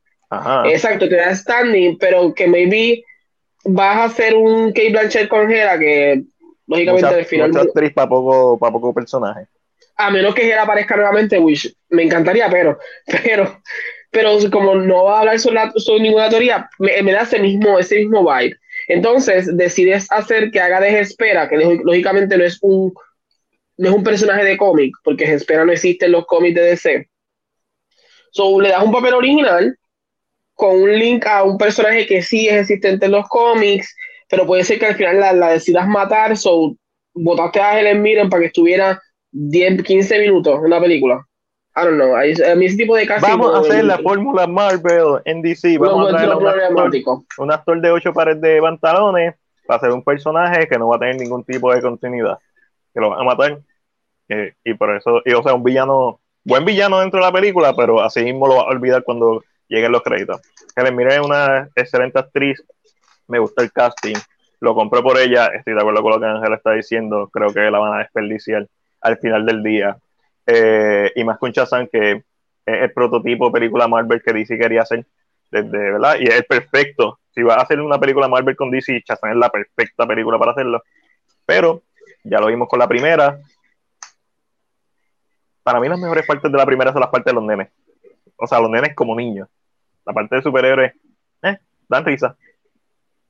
Y sabes algo, no te sorprendas que sigan saliendo castings así grandes, de actores grandes. Van a seguir saliendo las próximas. Porque, mami, porque mami la, la, película, la, la, película es Fury of the Gods. no te sorprendas que empiecen a salir como estos castings de, de actores como bien grandes que además solo van a estar 10 minutos en la película, pero que lo van a, son let's see, let's see what happens. Sí, sí, lo que está haciendo y lo que va a hacer por las próximas semanas es tratar de de tratar de tapar el Snyder Cut dentro de todas estas noticias, todos estos trailers. La semana que viene seguro sale un trailer de The Batman o la de arriba. Este, y van a tratar de meter todo, anuncio, anuncio, anuncio. Vamos a hablar de eso ya mismo. Mira, eh, la actriz que sale en Krypton, Wally, eh, Wally Days, interpretará a Kate Kane en la segunda temporada de Batwoman. Este es el personaje que era interpretado originalmente por Ruby Rose. Quiero ver Krypton. No, me, molesta, porque ya establecieron un multiverso. Me molestaría si estaba haciendo literalmente un recasting, pero si un multiverso. ¿eh? Pero es que, a mí, pero sabemos si es un multiverso, porque realmente no he visto la season nueva. No, no, bueno, se estableció en, en, tú sabes, la serie esas de CW, yo no veo eso. Ah, well, mm, that's kind of true. Pero eh, mi pregunta es, es, eso, es una buena duda, Matil. Creo que traiste una buena duda. ¿La establecerán como que un recast o la establecerán como parte de un multiverse? Eh, yo siento que el problema de la segunda season de... El problema de la segunda season para mí de Batwoman, porque la primera la vi como que... No sé por qué, pero la vi. Um, creo que el, el, problema estuvo cuando decidiste cambiar a Kate Kane, que es un personaje bien establecido en los cómics, y poner entonces a otro personaje que pareciera que lo hiciste por inclusión, y entonces sacaste a Kate Kane.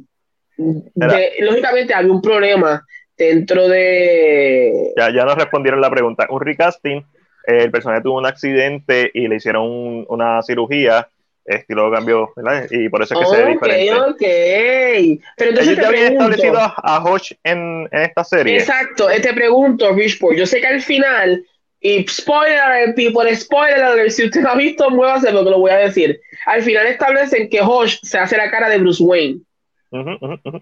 So es más o menos, I mean, tiene que ver tal vez con esto o, o, o, o dijeron así, como que, porque no he visto la segunda temporada. Pues estás pensando mucho Estás, pensando muy inteligente para lo que ellos dan.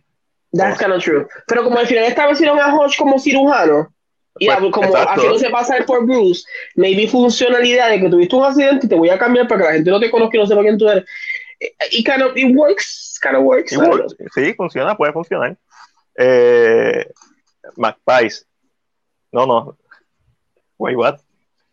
No, parece que escribió algo que no es lo que quería decir. Vamos a leer esto detenidamente. Después que no me, que no me recasen a McPice, early ok. early, lo, que, lo que quiere decir es estamos ok. Eso es lo que creo. No sé quién es McPice, pero son las primeras tres letras de mi apodo. So.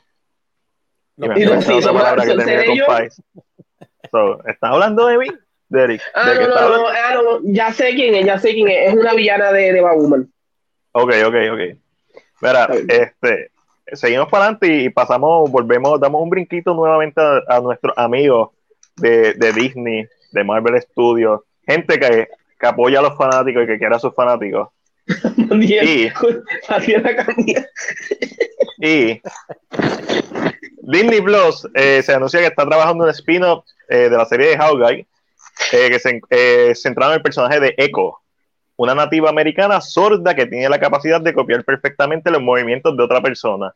La actriz Alacua Cox estará interpretando al personaje. No se, no se, no se emocionen, no dije Charlie Cox. Dije Alacua Cox. Pero, ahora que tú dices esto, muy interesante es la historia de con los cómics porque tiene que ver con Kimping. So, veremos un Kimping nuevo, eh, nos anunciarán un casting nuevo de que van a tener a Vincent haciendo de Kingpin, pero no es el mismo Kingpin que vimos en el universo de Netflix. A mí, creo que esto, creo que es lo más que me interesa de la noticia. Lógicamente no hemos visto a él como que acá no ha salido, pero, pero mm, creo que me. Mm. Sus poderes me la explotan. es como que sorda como Hawkeye que se está quedando sordo y tiene los mismos poderes de Taxmaster que puede copiar los movimientos de cualquier persona con solo verlo. Pero yo siento que ya no, eh, su, habilidad es más fotogénica que la de Taskmaster. Y aunque están estableciendo que Taskmaster copia los movimientos porque tiene, al parecer, vamos a decir que no sabemos, pero sabes que en este mundo de MCU todo es culpa de Tony Stark. Sí, todo es no, me no me sorprende que las gafas que usa Taskmaster copien como hace Tony Stark en Civil War, y por eso es que puede copiar, porque sabemos que Taskmaster es el ex de Black Widow, y a la misma vez ex agente de Shield, so baby, si pasaste la serie no me eches la culpa, yo sin case. De, de, que lo puso perfectamente el poder es copy paste. Eso es un gran poder. No, sí, sí. Eso es un gran poder. I mean, yo quisiera un. Mm, ah, iba a decir algo que no iba a decir al frente de tanta gente, porque como que. Está 11, eso no me atrevo. no, no, no, no, no, quédate callado. quédate callado. Este, déjame que me falle. Y, y espérate, Matiel, Richport nos escribe algo en la misma noticia anterior, pero nos escribe un. Y vamos a bendito, no quiero tampoco que. Lo que pasa ah, es que Ruby Rose wanted to leave the show, so they made up a story that she got into an accident. Pero ya oh, nosotros hablamos de esto cuando pasó cuando pasó la noticia, por eso no lo puse así. Sí, sabemos que, que, básicamente que la producción de la serie un asco y la dejaron que se lastimara varias veces, porque no fue una vez, ya puso varios posts. Y pues después se salió y básicamente porque le estaban poniendo su vida en peligro y se, la, o sea, se había lastimado de que varias veces, brazos, cara, so that sucks para ella. Está bien, pero esa este última noticia que teníamos, la de Eco, ¿verdad? Y después la noticia del reportaje. Ah, sí, ok, vamos al reportaje. Mi gente, antes de todo, eh, gracias, ¿verdad? Eh, por escucharnos sobre esta noticia. En estos momentos, Matiel va a tener un pequeño rant, so les aviso, just in case. Eh, Matiel, cuéntanos, ¿qué ha pasado con tu amiga? Porque el amigo es Bobby, los tíos siempre han sido los de Warner Bros. ¿Qué ha pasado con tu amiga Ann Sarnoff? ¿Qué dijo? A empezar porque yo quiero amigos como Bobby y, en mi vida. Gente que apoye. Gente que cuando se vaya a retirar es, es porque, es porque ya tiene todo set gente que contrata a Kevin Feige, que es amigo tuyo también, un tipo que sí te va a dar en la cara con un Ralph Bonner, literalmente te dio en la cara con un Bonner, pero overall está contigo y tú se lo perdonas porque está contigo siempre, está para ti. Tipo como Kevin Feige está para ti. ¿Sabes quién está para ti? Mi amiga Anita, Anita Sarnoff. Anita Sarnoff. Que es la, la CEO de, Una, no, no diga eso, Chris. No diga que ella una Karen, ¿cómo va a ser? Nuestra amiga Anita Sarnoff, que es la básicamente la presidenta de, de Warner Bros., eh, pues estratégicamente tiraron en Variety lo que se conoce como un hit piece o, o una pieza, ¿verdad?, que tiene una super agenda que se entiende por qué lo están haciendo desde un business point of view pero a la misma vez se pudo hacer tan, tan, o sea, lo pudieron hacer mucho mejor que lo que hicieron. Y voy a estar aquí leyendo y traduciendo a la vez parte del artículo y vamos a estar comentando, quiero que todo el mundo comente la sesión de comentarios y vamos a estar viendo diferentes puntos de vista. Entre las preguntas que este artículo tiene de Variety, que por cierto, Variety se cubrió muy bien las huellas al también publicar un artículo diciendo que no es estupidez que no lanzaran una secuela que continuaran el Snyderverse. Pero vamos a este artículo. Eh, vamos, espérate. Dame un break, dame un break. Sé que vas a empezar el artículo, dame un break, dame un break. Eh, pues si quieren. Eh, nada, picha, picha. Estaba traduciendo el artículo, perdón. Ah, no, no, tranquilo, yo lo traduzco aquí a la boricua. Esto, ahora mismo un run. Cuando yo empiezo a leer esto, va a ser un run. Eh, una de las preguntas que le hicieron fue por qué decidieron lanzar Zack Snyder Justice League. A lo que ella contestó, nosotros queríamos darle la oportunidad a Zack de completar su visión de cuatro horas, lo cual es imposible en un cine, y estamos contentos de que se pueda hacer en, ¿verdad? en HBO Max y que los fanáticos pudieran ver la visión de cuatro horas de Zack Snyder. Superficialmente está bien esta respuesta, ¿verdad que sí? Porque bien política, ¿Qué, usted opina antes de yo? A mí, es, una, es, una, es una respuesta de negocio, vamos a ver claro. Es una respuesta simple, directa, y te contesté lo que lo, tal vez lo que tú querías, es como, es como I cover all my, my bases. Exacto, pero ahí, es donde entro. Ella cubrió todas las bases que ella quería cubrir. Este. Dérico. hay, hay, hay, problemas con el corillo de XB Richford, de que está aquí está aquí en su, en su turno laboral, vete a trabajar de que Snyder no va a continuar. Vamos a hablar de eso, vamos a hablar de eso. Este, so, Chris, ¿qué tienes que opinar sobre esta pregunta y la respuesta que dio Anita Sarnoff? Mano, que, que ahí se notó la costura y que Warner Brothers eh, no complace a sus fanáticos Ok, eso, eso vamos a, profundizar en otras de las preguntas que le hicieron y las contestaciones. Eh, claramente están llevando la narrativa de que de algo que es bien obvio. Que una película de cuatro horas no iba a poder estrenar en el cine. Cuando se sabe que Zack Snyder, no, si salía la película en el cine, no iba a ser de cuatro horas. Él lo ha dicho. Iba a ser. ¿Cuánto duró BBS en el cine? Iba a ser de 20 minutos más que BBS. O sea, una hora, casi tres horas, vamos a una hora cincuenta, dos horas cincuenta minutos, que es la idea que él tenía, y su última edition, cuando lo tiraron, si hubiera salido la película en el 2017, eh, su última edition, su director cut, iba a ser probablemente de tres horas y 20 minutos. Porque eso es lo que ha dicho Snyder, cada secuela debe durar 20 minutos más porque introduce más personajes, porque añadimos cosas. So, esta narrativa de que sí, definitivamente es Warner Bros. y es HBO Max quienes permiten que la película salga en la plataforma, pero no se olviden que fueron ustedes quienes la cagaron al hacer Justice League 2017. Independientemente de las decisiones, si eran, si tenían motivo o no, al final del día la cagaron. So, yeah, ustedes lo permitieron, pero ustedes lo permitieron porque están hartos de escuchar a los fans diciendo Release Snyder. Ustedes lo permitieron porque era una, era, en cuanto a negocio, hacía sentido por la pandemia. Es un producto que era costo eficiente, 70 millones en una producción que estaba casi hecha, no es tanto cuando, cuando lo comparas con las ganancias. Y, y, de, y la narrativa que me la explota, que es cada vez que alguien dice, ah, es muy larga, dura cuatro horas, porque un director cut, si hubiera estrenado el cine, no iba a durar lo mismo. Eso como que se cae de la mata. La película se llama Zack Snyder's Justice League. Pero estamos calentando motores. Esta, esta es como que la, la, parte más, la light. Voy para otra de las preguntas que le hicieron.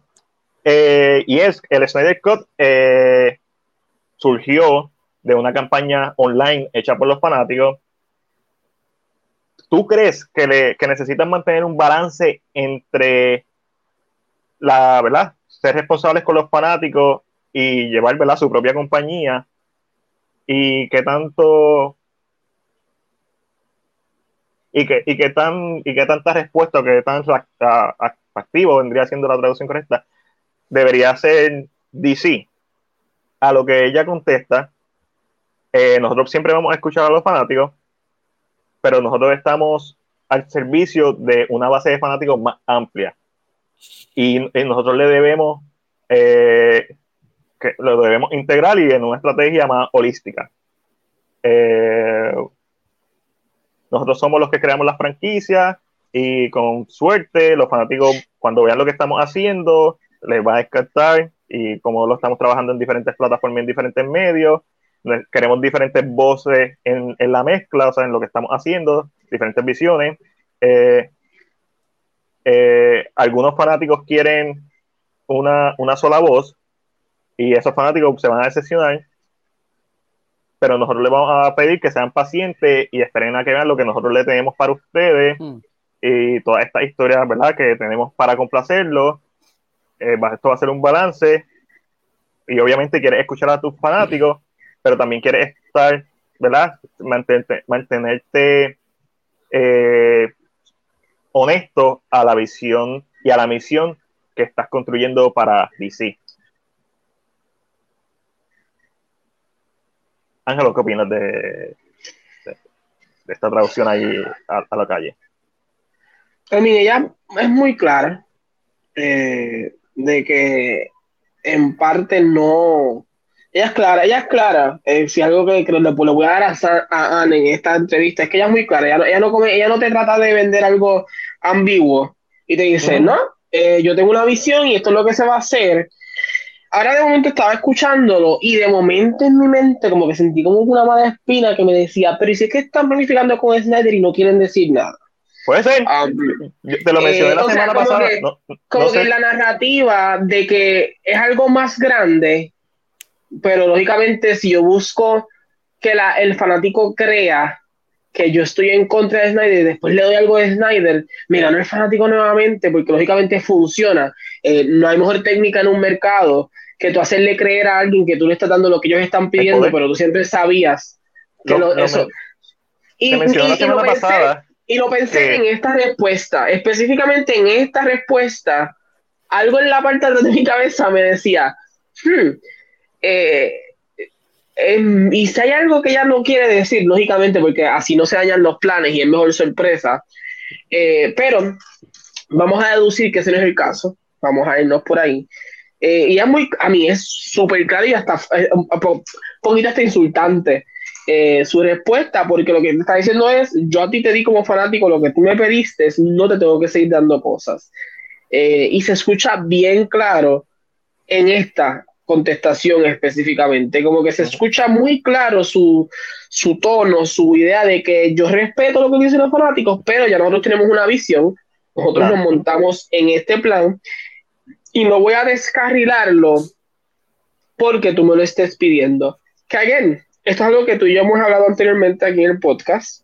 Eh, yo lo dije la semana pasada, esta idea de que Warner Bros. le tenía miedo al público o, temblaba eh, ante, su, ante el público, yo dije, esto está fuera de, no va a pasar. Eh, so, no, no, me sorprende que esa sea la narrativa de Anne, específicamente en esta, en esta pregunta. Chris, ¿qué tú opinas sobre esta pregunta y esta contestación de nuestra amiga Anita? Chris se fue. Chris dijo que no opina nada. Eh, Chris está bien molesto. Chris está más molesto que yo. Porque yo le dije a Chris que la próxima película iba a empezar también con, con otro, con Henry Cavill con, con el, el, bigote en CGI. Porque esa es la continuación, recuerden. La, la, versión canon de Justice League es la del 2017, ¿no? El Snyder Cut. Ahí también se fue Ángel. Ángel está encabronadísimo por lo que está pasando. Eh, mi feedback sobre esta pregunta, una, ella dice, siempre vamos a escuchar a los fanáticos, pero ustedes son la minoría. Y hay, una, y hay más fanáticos que ustedes. Eh, y, y básicamente nosotros vamos a continuar nuestro plan. Tu plan, que te recuerdo, Anita, lo hiciste a costa del esqueleto de, Snyder. Lo hiciste a costa de, Justice League. Tu plan, que entonces mencionaste el año pasado que iba a hacer un multiverse, lo cual es perfecto. Entonces, y, una de las cosas que me molesta de, de esta contestación, honestamente, es que ella está dejando implícito como si los fanáticos del Snyderverse no quisiéramos ver las otras películas. Yo quiero ver de Batman, yo quiero ver The Suicide Squad, yo quiero ver eh, Black Adam y Shazam y Aquaman 2, aunque no sean parte del canon, pero también quiero ver el Snyderverse. ¿Por qué no podemos tener las dos si hay un multiverse? Y es como que ellos no entienden esa parte. Y es como que sí, ustedes tienen un plan, pero los planes cambian. Ustedes cambiaron el plan de Snyder en 2010. De hecho, lo cambiaron desde Batman v Superman, pero pero también está, está establecido que sí ellos quieren un multiverse. Bueno, así fue, eso fue lo que anunciaron en Fandom el año pasado. Por eso Joker, por eso Batman, que son Elseworld Story. So, por eso puedes tirar el Snyder Code y no afecta tanto porque ya estableciste un multiverse. Eh, Jin Lee, que es el encargado de DC Comics, apoya mucho lo que es el multiverse y sabemos que Jin Lee ¿verdad? está también envuelto de una forma u otra con por las películas, quizás no tiene tanto poder como los demás, pero, pero es annoying, es annoying que le digan como que ustedes son la minoría, hay más fanáticos, nosotros sabemos lo que ustedes quieren, tranquilos, lo que ustedes quieren es lo que nosotros le vamos a dar. Cuando Warner Bros. ha demostrado que es incompetente en escuchar a sus fanáticos y en deliver, porque si, bien, ok, ellos pegaron Wonder Woman, por cierto, producida por Snyder, pero ¿cuál es la parte que todo el mundo critica de Wonder Woman? Ángel. El tercer acto. El tercer acto. ¿Y qué dijo nuestra amiga Patty Jenkins los otros días del tercer acto? Que eso era lo que quería específicamente el estudio. El estudio. Ella quería hacer un, tercer acto diferente en donde se descubriera que Ares no estaba, no estaba envuelto en nada, él estaba allí, pero él no estaba influenciando, era la misma gente, lo cual hubiera sido genial, hubiera sido un poco anticlimático, quizás, para el público general, pero en retrospectiva, artísticamente, le das más peso a, toda la historia, porque entonces haces que Diana descubra que no es un tipo malo que le está susurrando a la gente y parece malo, sino que hay gente que es mala y hay gente que es buena, lo cual hubiera sido excelente y le hubiera dado más peso histórico al futuro, pensando como obra artística a lo que es Wonder Woman. Y Patty Jenkins lo dijo, estoy harta que me critiquen la jodida película por el tercer acto, cuando mi tercer acto no era ese que están criticando, ese fue el acto que obligó al estudio a hacer. So, Warner Bros. incluso. Pero eh, también, y esto no es ser abogado del diablo, pero ustedes saben que me gusta ser abogado del diablo. Eso es tu culpa. Si tú no pusiste el pie que tienes que ponerlo, desafortunadamente, tú no eres la directora que eres hasta ahora y entiendo el por qué no lo hiciste. Pero no puedes cry wolf now cuando dejaste que te lo metieran mongo. Claro. Si hubieras dicho, ¿sabes qué? Ustedes se encargan, mi trabajo es mi trabajo y yo no voy a dejar que mi nombre, porque si tú conoces que esto es un, que el cine de Hollywood es tóxico, porque es que es tóxico, eso no hay quien se lo quita a Hollywood, eh, y tú sabes que estas cosas pueden pasar, creo que la gente respeta más que tú digas, mira, ¿sabes qué? Yo me voy de la película. Yo prefiero salirme antes de que mi trabajo, ¿qué es lo que pasó, por ejemplo? Y alguien no, es comparativa con Marvel, pero hablando más de director con Scott Derrickson en Doctor Strange. Sí, y, Scott Derrickson no se lo dejó meter mongo. Y no significa que tú seas un mal director, solamente es que si mi visión no es la misma que la tuya, yo me voy a retirar porque quien coge el cantazo soy yo como director. Entonces, entiendo esa parte, pero a lo mejor es como que, ajá, primero te doblegaste, dejaste que te lo metieran mongo, dejaste que te pasaran por encima y hicieran porque necesitaban los chavos, porque necesitaban la exposición, lo más, o tal vez no, pero lo necesitabas. Y entonces ahora estás como en este caso particular específicamente hablando de Patty Jenkins, estoy hablando de otra cosa. Y nuevamente le sucede en Wonder Woman 84 parece.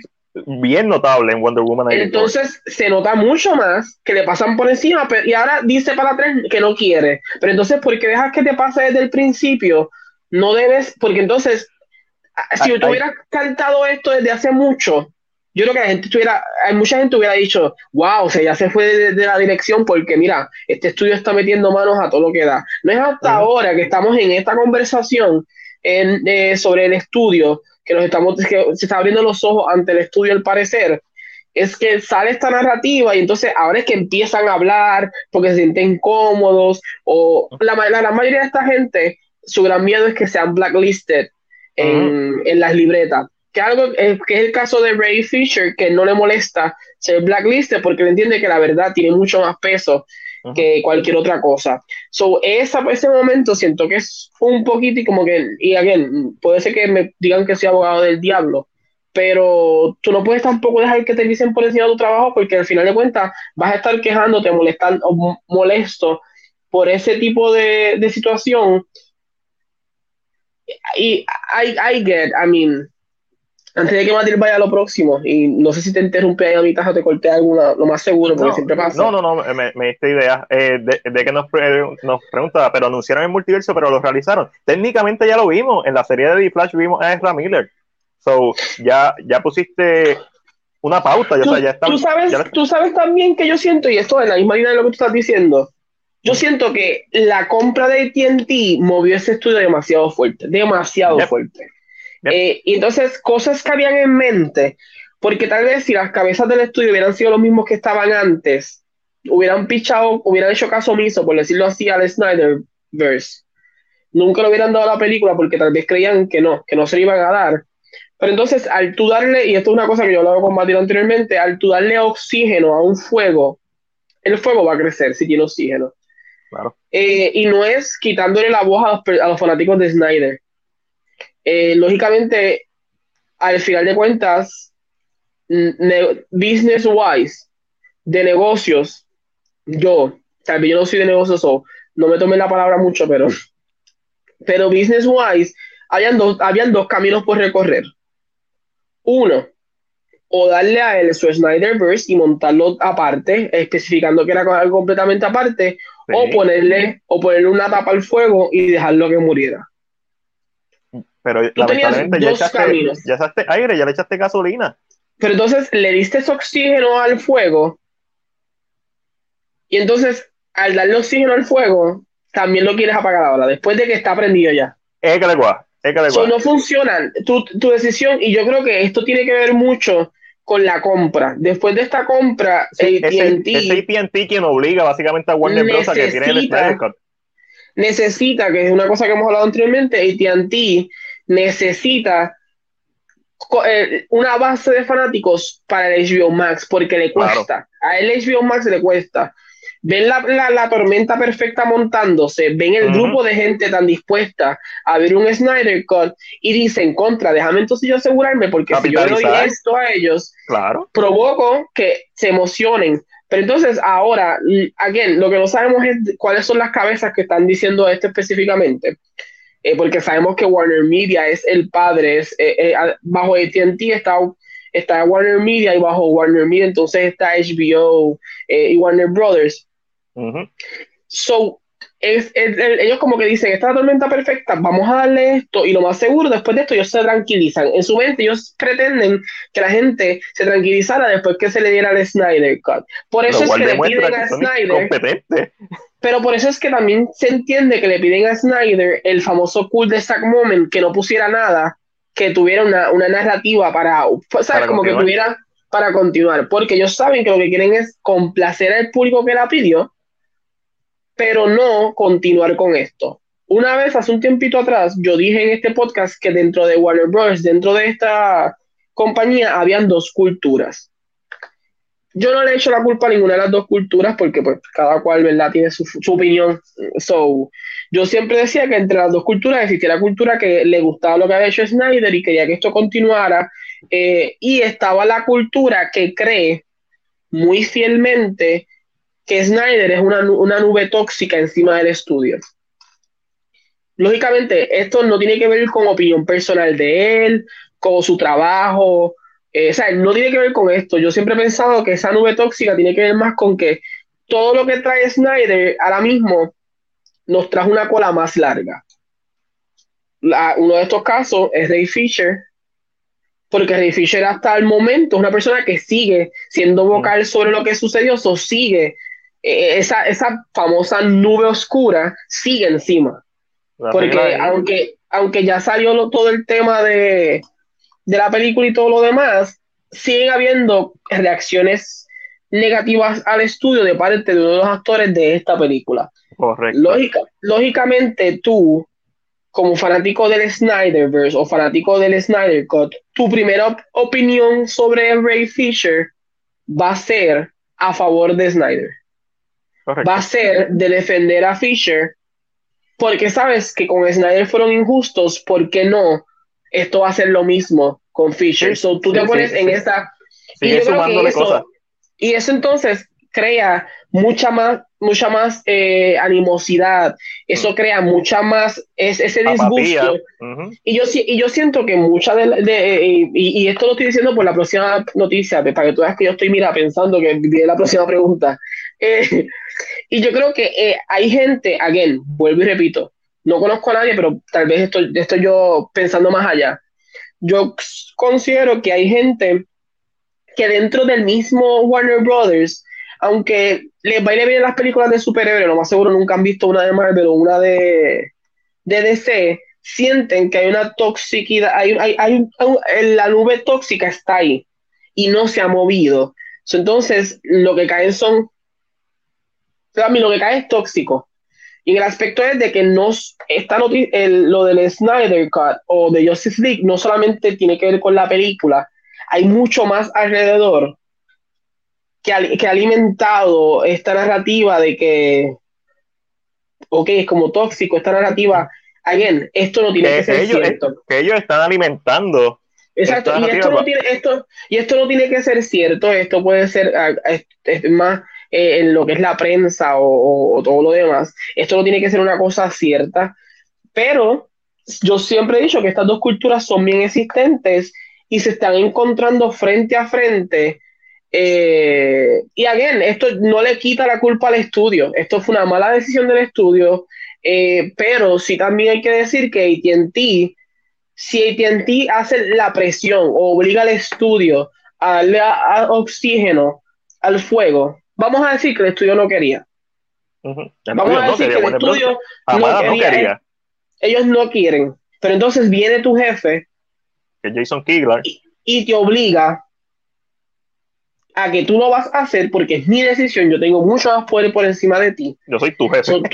tú, lo, vas a hacer y ¿qué significa eso? Crea una, una animosidad porque por culpa tuya o por culpa externa, yo tengo que responder a mi jefe o mi jefe me está regañando de hacer algo que yo no quiero hacer, so, lógicamente lo voy a hacer de mala gana porque no lo quiero hacer. Lo estoy haciendo porque me están obligando. yo creo que aquí el problema más grande estuvo en que la comunicación se dañó un poco y no había tal vez un tipo de... Y yo creo que eso en parte tiene que ver mucho a, la idea de que, ¿por qué no hicieron una continuación? Fue como, ¿tú quieres que yo haga el Snyder Cut? Ok, yo se lo voy a dar. Se paga, ustedes van a pagar tanta cantidad, se paga tantos chavos, ¿cuánto? Ok, eso, ¿tú quieres que se lo apruebe? Claro que sí, lo que él quiera, se lo voy a aprobar. Pero después de aquí no me pidas más nada porque no es obligación mía, te estoy complaciendo ahora mismo a ti como jefe. yo creo que esta animosidad de negocio, de conversación, de... Creo que está ahí. Y creo que hay, hay mucho más problemas dentro del estudio entre ah, las personas que están trabajando. Dentro de Warner Bros. hay una guerra civil que nosotros no conocemos y probablemente no vamos a conocer. Simplemente nos vamos a dar cuenta quién está pushing por las noticias que vayan saliendo. Eh, dijiste muchas cosas, hablaste de muchas cosas. Eh, quiero dejar claro que obviamente Barry Jenkins, pues como la mayoría de los directores, no tiene la última decisión de cuál va a ser el corte que va a salir en el cine. Eso es normalmente el estudio que lo tiene. De la misma forma, tengo que decir que ella pudo ponerse los pantalones y decir como Scott Derrickson de Doctor Strange, es decir, no es la misma visión, yo le establecí mi visión, yo quería hacer algo, ahora tú, Kevin Feige, me estás diciendo, me estás imponiendo cosas, yo no te voy a hacer la película. Barry Jenkins pudo, pudo hacer eso, nadie se lo quitó. Y, y igual Snyder, pero Snyder hasta, hasta estoy Lee tenía una buena comunicación con, ¿verdad? con, con Warner Bros., o sea, de, de años, básicamente. Eh, so, eh, entiendo lo que estás diciendo, pero aquí hay mucho ego, en mi opinión, de parte de, la gente que todavía está en poder en Warner Bros., o sea, Warner Media.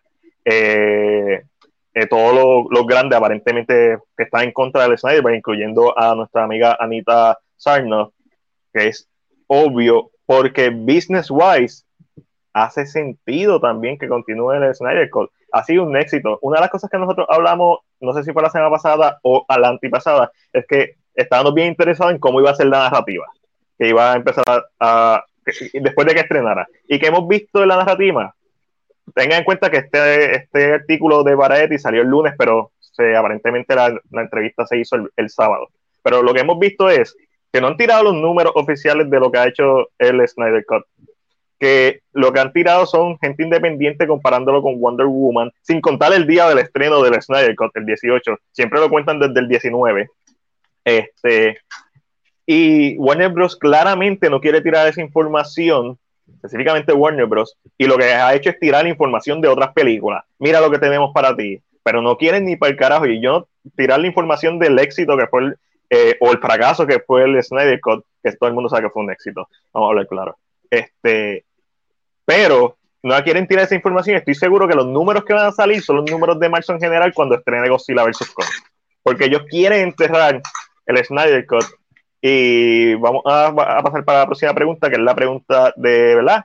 De la toxicidad, que esta es como, aquí es donde tú te das cuenta de lo que están haciendo. Y esto, Variety, pues lamentablemente se prestó como medio para hacerlo, pero por eso fue que cubrieron sus bases con otro artículo. Eh, y la pregunta es, eh, también ha habido un lado tóxico del fandom, en donde se reporta que en donde se reporta que algunos críticos y algunos de, los ejecutivos de Warner Bros. han recibido amenazas por no apoyar el Snyder Cut o, o porque se ha percibido que han estado imponiéndose, han estado obstaculizando que saliera. ¿Cuál es tu reacción hacia este comportamiento? A lo que ella contestó, nosotros no toleramos nada de eso referente a la toxicidad. Ese comportamiento es, eh, no se permite no, importa la franquicia de la que estemos hablando o el negocio del que estemos hablando, es completamente inaceptable. Estoy bien decepcionada en los fanáticos que han escogido eh, ¿verdad? esa posición negativa en cuanto a lo que se trata con DC. Eh, específicamente cuando se enfocan en nuestro ejecutivo, eh, es, decepcionante cuando uno quiere que este sea un lugar de trabajo seguro Queremos que DC que, queremos que DC sea un lugar donde los fanáticos se sientan seguros e inclusivos. Eh, queremos que las personas sean, tengan la oportunidad de hablar y sobre las cosas que ellos aman, pero no queremos que se convierta en una cultura de cancelación y que una pequeña parte de, estos fanáticos, como no están, eh, dañen esto porque no están felices con, ¿verdad? Por, lo que estamos haciendo. No somos, no, no, ¿verdad? No, nuestra cultura no es sobre eso, nosotros somos sobre celebración y sobre cosas positivas. Ángel, con, esta parte, esta pregunta y esta respuesta, ¿cuál es tu feedback? A mí no es. A mí le encuentro. que ya se está refiriendo específicamente a, los fanáticos tóxicos. Sí, sí, le, encuentro, bien textbook answer. Este como dice Maximiliano, es la misma narrativa con Star Wars. Yo creo que esto lo hemos escuchado anteriormente. Um, lo que pasa es que yo creo que maybe Kennedy nunca ha hablado directamente sobre eh, o tal vez sí, y tal vez es bien parecida, se siente, se siente muy safe, es una, una contestación como, no nos gusta, a nosotros nos gusta que sea un lugar inclusivo, eh, eso no se va a tolerar, esto no puede pasar, se, se siente safe, se siente textbook, se siente de libro, se siente eh, la contestación que te daría un PR agent. Correcto, se siente PR. te dice, ok, dije esto porque no puedes, si dices lo que piensas de verdad, los van a mandar a la porra. Yo dije esto, se siente como así. Estoy, estoy de acuerdo. Eh, cosa importante de señalar de esta, de esta pregunta es por qué no hablaste en este artículo de las cosas positivas y te enfocaste en lo negativo. Eh, porque no hablaste del, del, más de medio millón de dólares que se ha recaudado para la AFSP, que es la Asociación contra la Prevención del Suicidio. ¿Por qué te enfocas en esa pequeña facción de fanáticos, en ese pequeño grupo de fanáticos tóxicos que está en todos los fandoms, es parte de todos los fandoms? Vamos a hablar claro, siempre está el que se pasa de las rayas. Entonces te enfocas en eso y da esta respuesta PR que no es genuina, que más que, más que una persona, ¿verdad? Inocente se la cree y no hablas tan, o por lo menos si va a decir esto, también habla de lo otro, pero no, el artículo por eso es que se considera un hit piece, porque se enfoca en unas cosas bien específicas para llevar una narrativa bien específica. Pero eso no sorprende. ella, es la ejecutiva más grande, ah, en este, en este caso ella es como la ejecutiva grande. So, a mí no me sorprende que estas preguntas estuvieran ya preparadas por el ah, equipo de esta, esta, pregunta, Estas preguntas están mega preparadas. A mí no me sorprende que simplemente le hayan hecho llegar las preguntas y publicarlas eh, porque ah, incluso la forma en que están redactadas las preguntas no se sienten genuinas de un, de un reportero, se sienten demasiado PR, se sienten demasiado falsas, se sienten demasiado con una agenda y una narrativa en específico.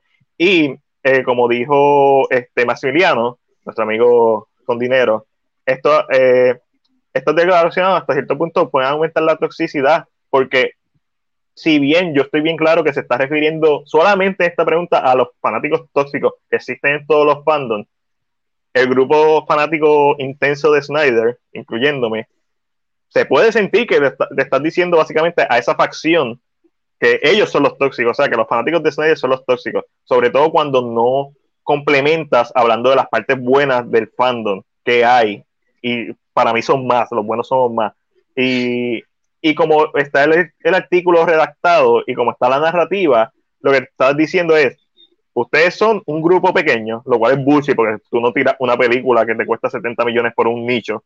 Eh, lo otro que están diciendo es, vamos a hacer lo que nos dé la gana, nosotros sabemos lo que tú quieres, no, no nos pidas más nada. Y estás diciendo, y son tóxicos. Así que se siente, a pesar de que claramente ya se está refiriendo solamente a los fanáticos tóxicos. So, yo creo que esta fue una pregunta bien desacertada independientemente sea genuina o sea una estrategia de, de PR, porque en base a la narrativa que está eh, montado el artículo, se siente hasta cierto punto como un ataque cuando realmente no lo es. Es una eh, algo como que bien cubriendo base. Y me faltan más que dos preguntas. Y esta es, la campaña de Release Snyder Cut eh, se ha movido a una nueva fase y ahora se convirtió en Restore de Snyderverse. ¿Cuál es tu reacción hacia esta campaña? Y nuestra amiguita nos contesta, aprecio el amor que le tiene a Zack y, a su y el trabajo de Zack y estamos muy agradecidos de todas las contribuciones que él ha hecho a DC. Estamos contentos de que él pueda brindar su versión, su corte de Justice League a la vida, eh, porque no estaba en planes hasta hace un año atrás. Con esto eh, se termina su trilogía estamos muy contentos que, hemos hecho esto y estamos muy emocionados sobre los planes que, ¿verdad? que tenemos sobre, sobre toda la multidimensionalidad de, de los personajes de DC que se están desarrollando en estos momentos. Ángelo, dame tu feedback. Eh, aquí es muy claro lo que dije hace un ratito arriba. Ella no quería que pasara. ella está obligada a que pase. Um, mm. Y creo que esta contestación es la que te deja saber que sí que, ya, eh, que estos ejecutivos se le obligó a hacer el, el, el, Snyder Cut o, o, o, hacer la visión de Snyder.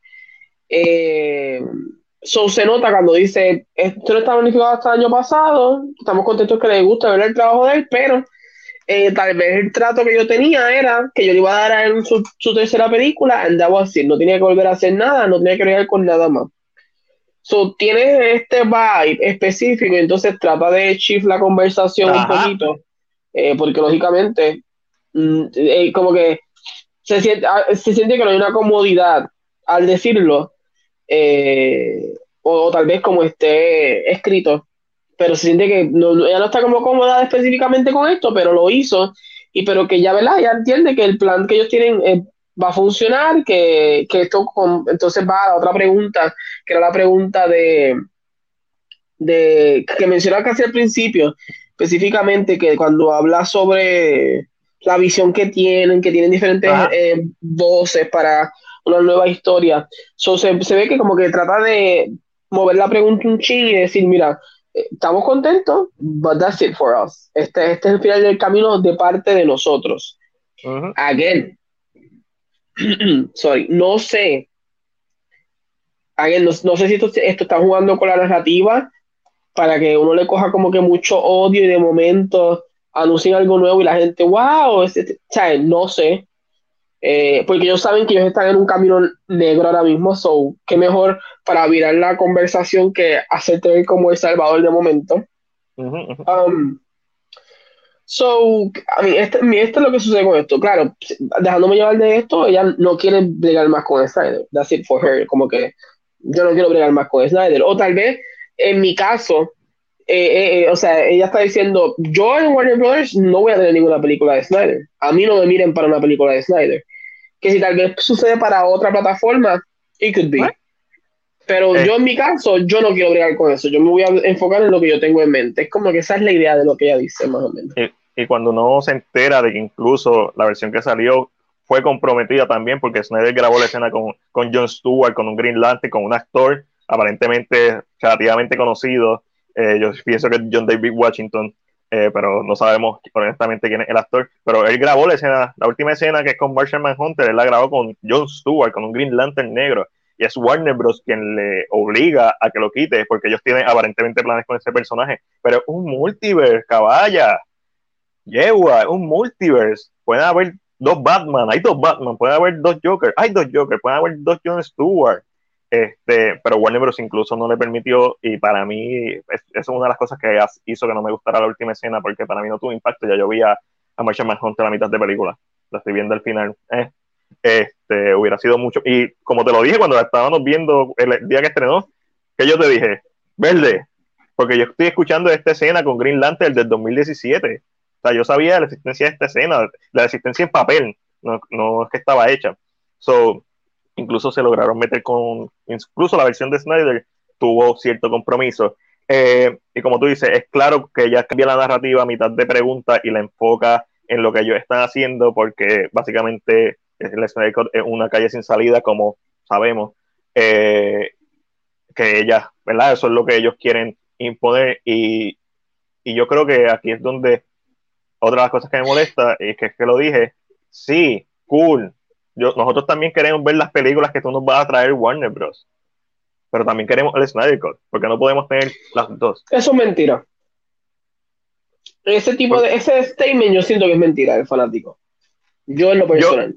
a mí me gusta el trailer de Suicide Squad. Yo siento, yo, yo siento que la narrativa. Yo sí, pero tal vez tú, tú específicamente, pero yo siento que ellos creen que el fanático no está dispuesto ya. A mí es, tan negativo lo que está pasando, es tan, Es, tan tenso que yo siento que en su mentalidad ellos piensan, esta gente es la que nos va a boicotear, la que nos va a boicotear todo lo que venga. So, porque es, como comparar, es, yo digo que es como comparativa al fan de Star Wars.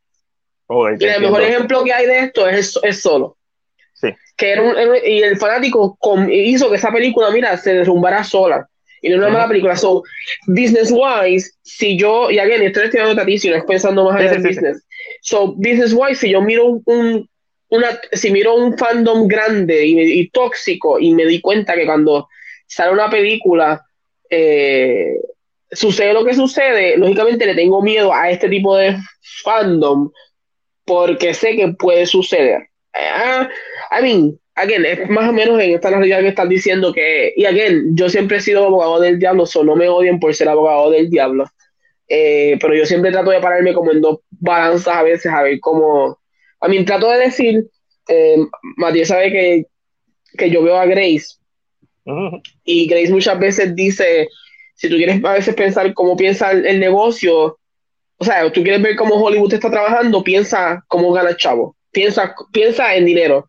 Si tú quieres saber cuál va a ser las decisiones de Hollywood o de los estudios, piensa primero en dinero y después piensas en lo demás. Y pensando en esa misma narrativa, como que me da ese vibe de que ellos le tienen miedo a, a eso, a que los fanáticos le viren la tortilla por completa y dejen de ver una película. No sé. Me puedes, puedes comentar, ya, para no. Porque tal vez si no dan el Snyder, ejemplo, no siguen el multiverso, tal vez ellos sienten que, lógicamente, se están disparando en el pie, aunque no lo quieren hacer, pero saben que se están disparando en el pie, entonces ya está tratando de vender siempre la misma narrativa de que tenemos algo, que tengan paciencia. con, she knows, es como que she knows que va a pasar, pero ya sigue repitiendo. Tengan paciencia, les va a gustar lo que vamos a hacer, que también es lo que me hace pensar que también tal vez tengan un plan con ese que nosotros no sabemos.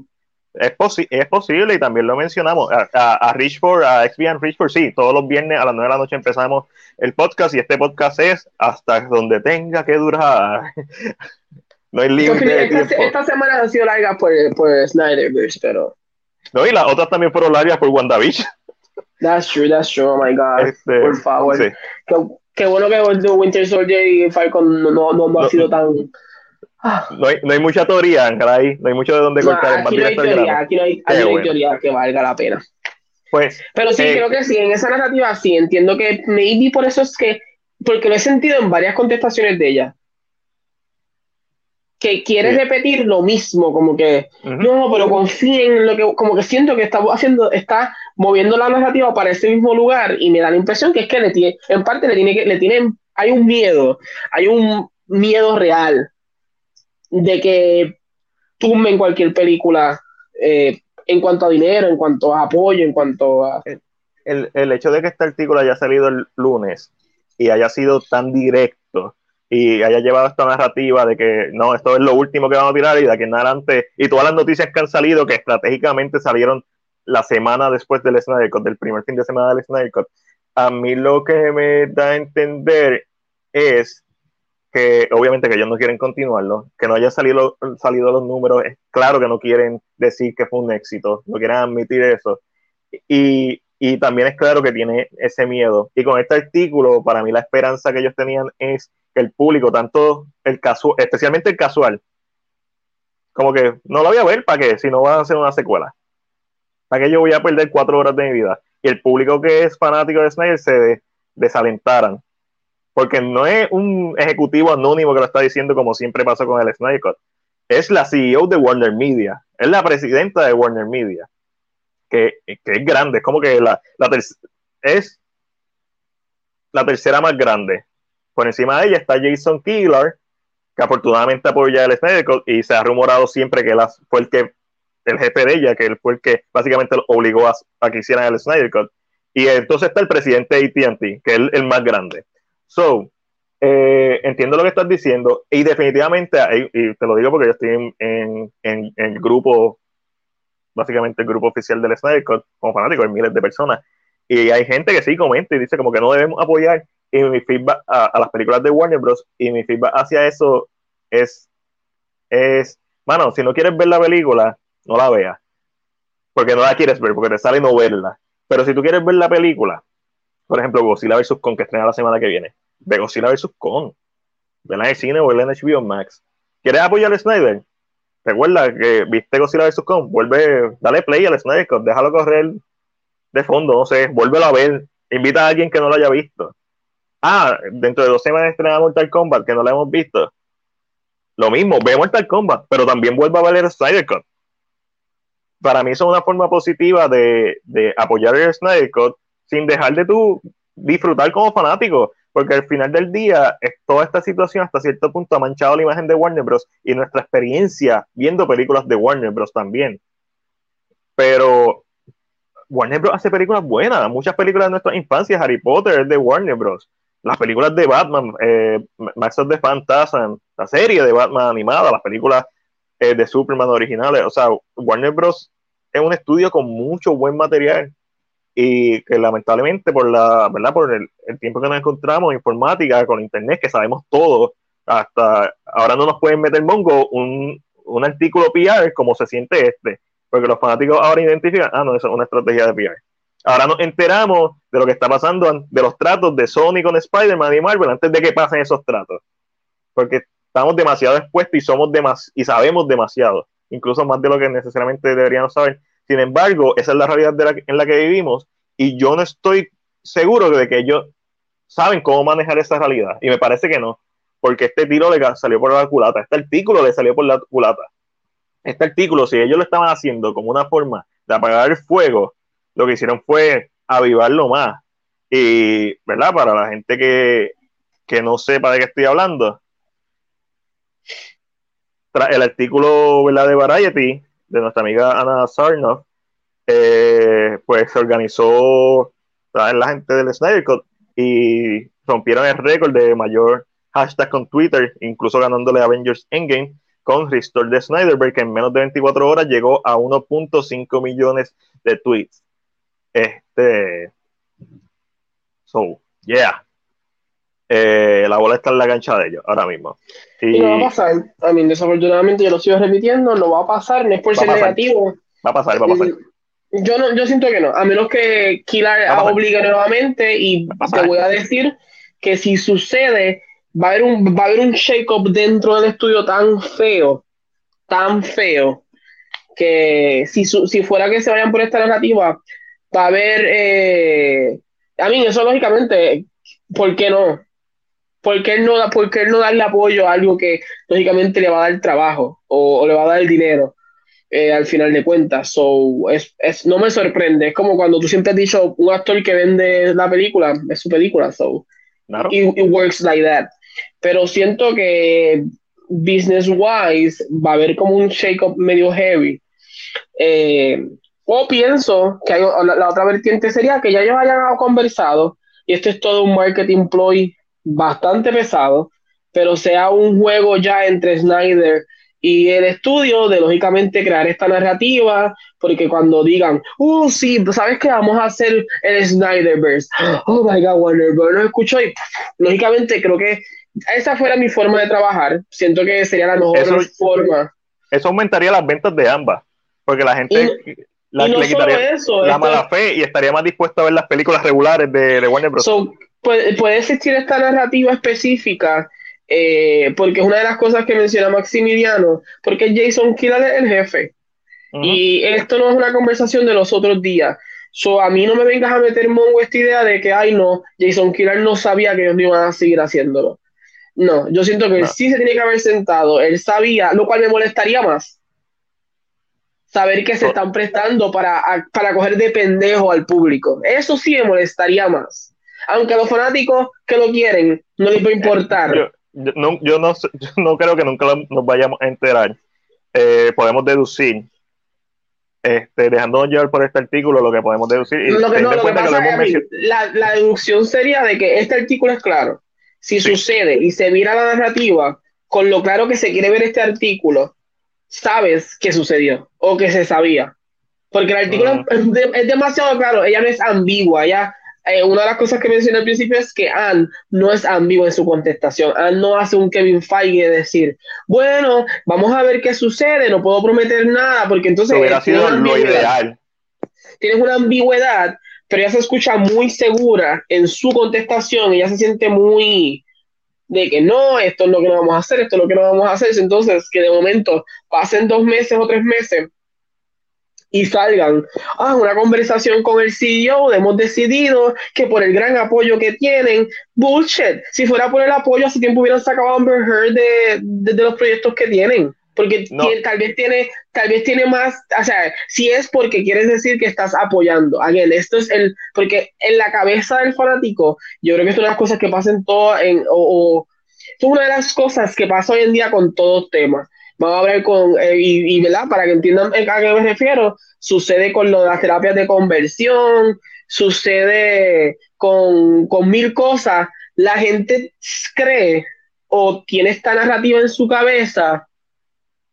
Eh, exacto, A mí, si no hubiera sido por este artículo, los 1.5 millones no se hubieran dado. Pero narrativamente, aquí vengo, a, que nosotros normalmente le damos más valor a la inteligencia de esta gente, que sabemos que son inteligentes, pero yo pienso que nosotros siempre pensamos mejor de ellos de lo que ellos pero, son. Pero, pero esto, es Warner, esto, esto, es Warner Brothers. Este estudio no lleva 10 años en, el, en la industria. Este estudio pero es que tenemos historial. Tenemos historial hace tres años atrás. ¿Qué, decían que la no se iba a hacer? Pero es un historial antes de AT&T y eso es una de las cosas que hay que tener bien claras. La compra mueve por completo el estudio. O sea, hay unos cambios muy grandes. pero incluso cuando estaba en TNT todavía seguían saliendo artículos, como una semana o dos semanas antes de que se anunciara oficialmente el Snyder Cut, salían reportes de que no, de que Warner Bros. no querían hacer. ¿De quién? De fuente. De, de, de, un Hollywood. Esto es un artículo, es, eso es un artículo de la chairman y la CEO de la compañía. Hay una gran diferencia que tú me digas, mis fuentes dicen que esto va a pasar, a que Walter Hamada se sentó y me dijo. So, esa es, eh, la narrativa la, la se toma desde quién está hablando. Ahora en esta narrativa, muchos de estos artículos eran de retractores que existían y decían no, porque no va a pasar, o supuestamente escucharon a este productor decir, no, el Snyder Code está muerto, pero nunca sabemos quién es el productor. Es un washable, bla, bla, bla. So, como que hay, esta narrativa sucede de otra manera, como dice, aunque es tal vez darle más inteligencia, pero yo, como yo digo, yo estoy pensando en el dinero. ¿Qué me va a traer a mí más dinero? ¿Qué me funciona a mí? so, al final de cuentas, ¿qué te va a traer más este dinero? Hago, pero güey, por eso es que, por eso es que pienso que están prestándose para eso. Por eso es que pienso que se están prestando. ¿Qué, me, qué mejor cosa que yo hacer este, que, que yo hacer este reportaje donde niego el Snyderverse, lógicamente la gente se va a sentir dolida por esta narrativa y vamos entonces a tuitear, vamos a hacerlo en el número un tweet del mundo, Restore the Snyderverse. ¿Por qué? Porque esa respuesta a un reportaje.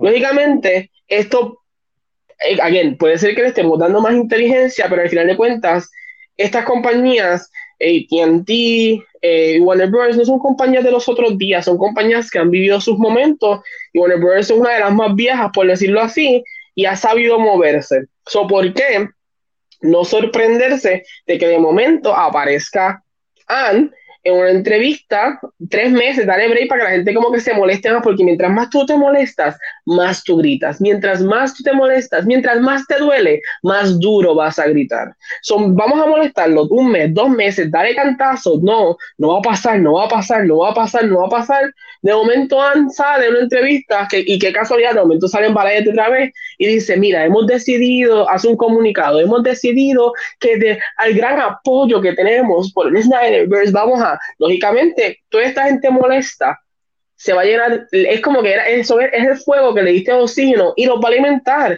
y va a tener un traction de, va a tener un traction de noticias y tan grande que va a ser insoportable poder controlarlo. So, te funciona porque dejas de ser el villano de la historia y te conviertes en, en aunque has hecho cosas malas, pero te conviertes como en el antihéroe porque estás haciendo lo que la gente quiere. So, no me sorprende que la sorpresa sea, uno, que Snyder sabía de esto, y esto es un plan mucho más grande de mercadeo, porque necesitan, Warner Brothers toma una decisión súper mala con las películas y desde ese momento van, sus noticias van como que van perdiendo, ellos están perdiendo. en cuanto a imagen pública, sí, imagen pública y bien so, necesitas, necesitas el traction, lógicamente la gente ya está molesta, so, le creas como esta angustia porque aquí mientras más duele, más duro vas a gritar.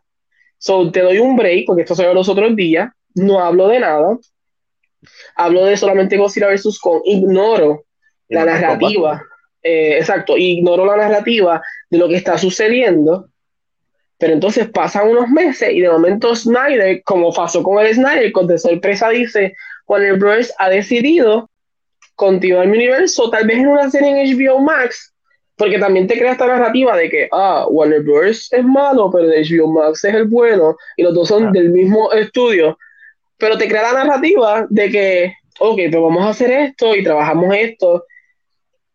I mean, again, y estos son deducciones a base de que Jason Kidar es el jefe de los dos. Al final de mm. cuentas, Jason tiene mayor acción sobre los demás.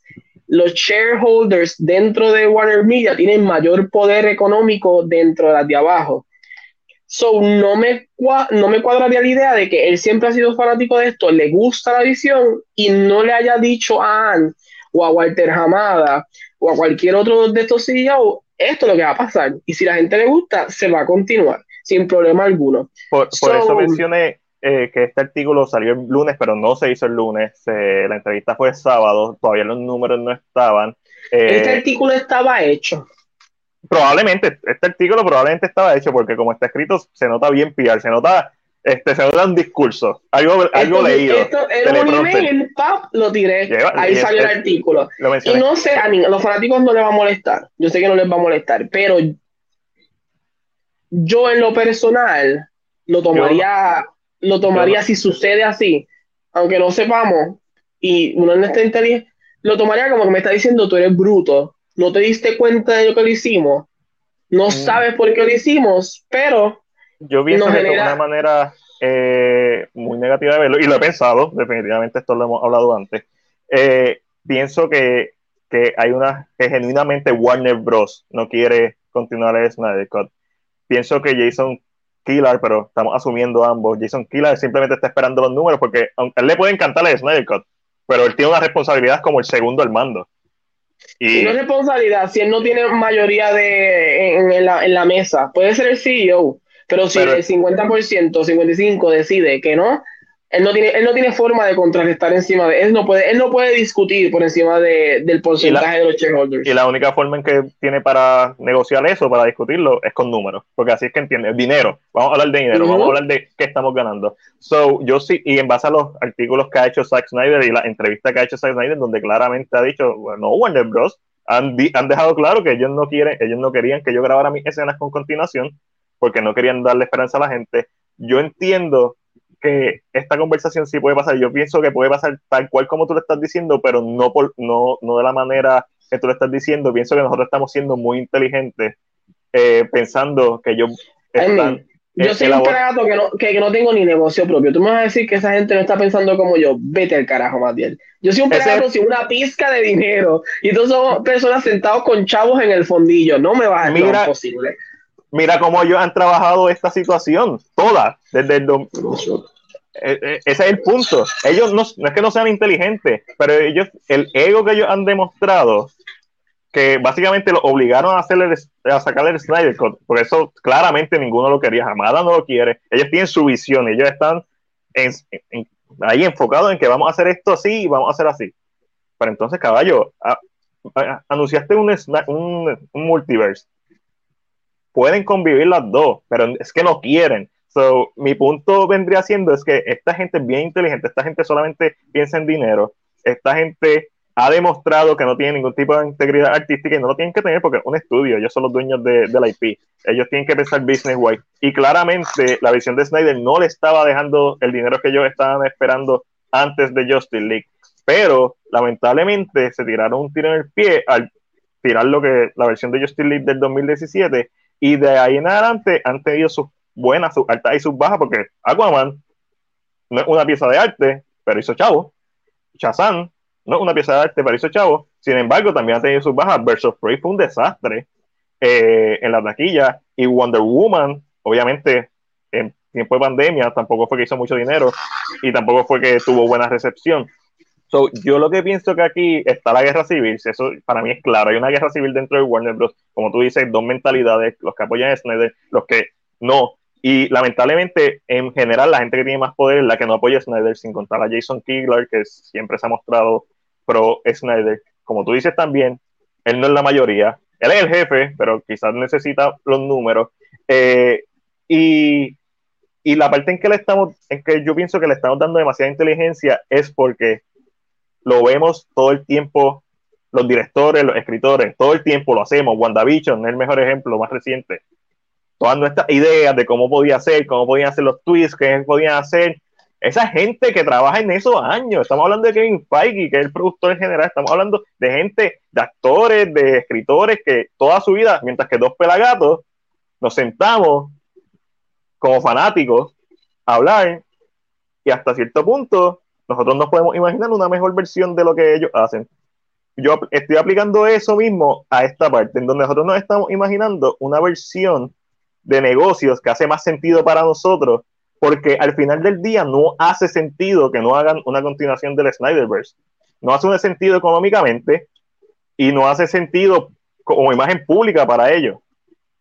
So, yo pienso que eh, eh, eh, de esa visión, que yo también la tengo, yo pienso que cómo tú no vas a capitalizar en el éxito del Snyder Cut, cómo tú no vas a utilizar, ah, sí, vamos a, yo pienso como tú, que puede ser, pero a la misma vez, viendo la trayectoria que ellos han hecho y su historial en cuanto a las decisiones que han tomado, Warner Bros. ha demostrado ser incompetente en sus decisiones en cuanto a, IP. Y eso es lo que me deja en duda. Y, ciertamente hay un bias de mi parte confiando en Snyder y, de que no se está prestando para eso, porque también me molestaría mucho. Vería la película, pero me encabronaría. Pero siento que en base a... Saber que sabía. Saber que sabía. Y obviamente él siempre se va a enterar primero que nosotros. Esa es la verdad. Este, cuando hagan un watch party o, o hagan el próximo Snyderton, este, a finales de año, si lo anuncian, pues cool. Eh, yo pienso que va a pasar. I mean, yo no sé. Narrativamente, yo entiendo que han, han llegado en el 2019. Sí, es verdad. Eh, so, no me sorprende que ya sepa el plan completo. Ella siempre lo ha sabido. Y tal vez en parte apoye a Snyder también, o sea, que la hayan puesto en esta posición en conocimiento, porque sabemos que era Toby Emery y el otro que había, Cuyi, sobre Something. Ajá. los que no realmente no querían. Le permito, le permito no me, no me sorprende que no me sorprende que, que ya sí lo sepa, porque fue 2019, lógicamente 2020 cayó la pandemia, eh, esto ya fue, entró en verano, hay, una, hay un cambio de poder, yo entiendo que muchas decisiones no se tomaron hasta final, so, mm, no sé, no sé, eh, eh, necesitan que ella coja el golpe como villana.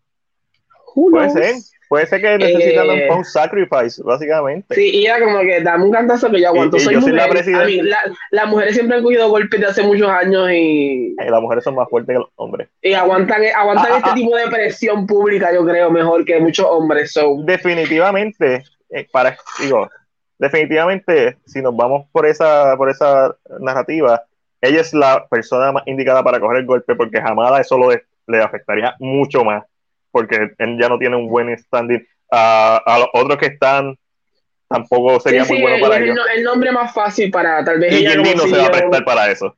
ella no se Le dio un cantazo, pero aguanto, mejor el, el, el, golpe. So, no me sorprende, vamos a decir que la pandemia entró en marzo de 2020, ya entró en verano, esto no es tan fácil cambiar de jefe, so, esta conversación tiene que haber estado. La noticia de escénicos, ¿cuándo sale?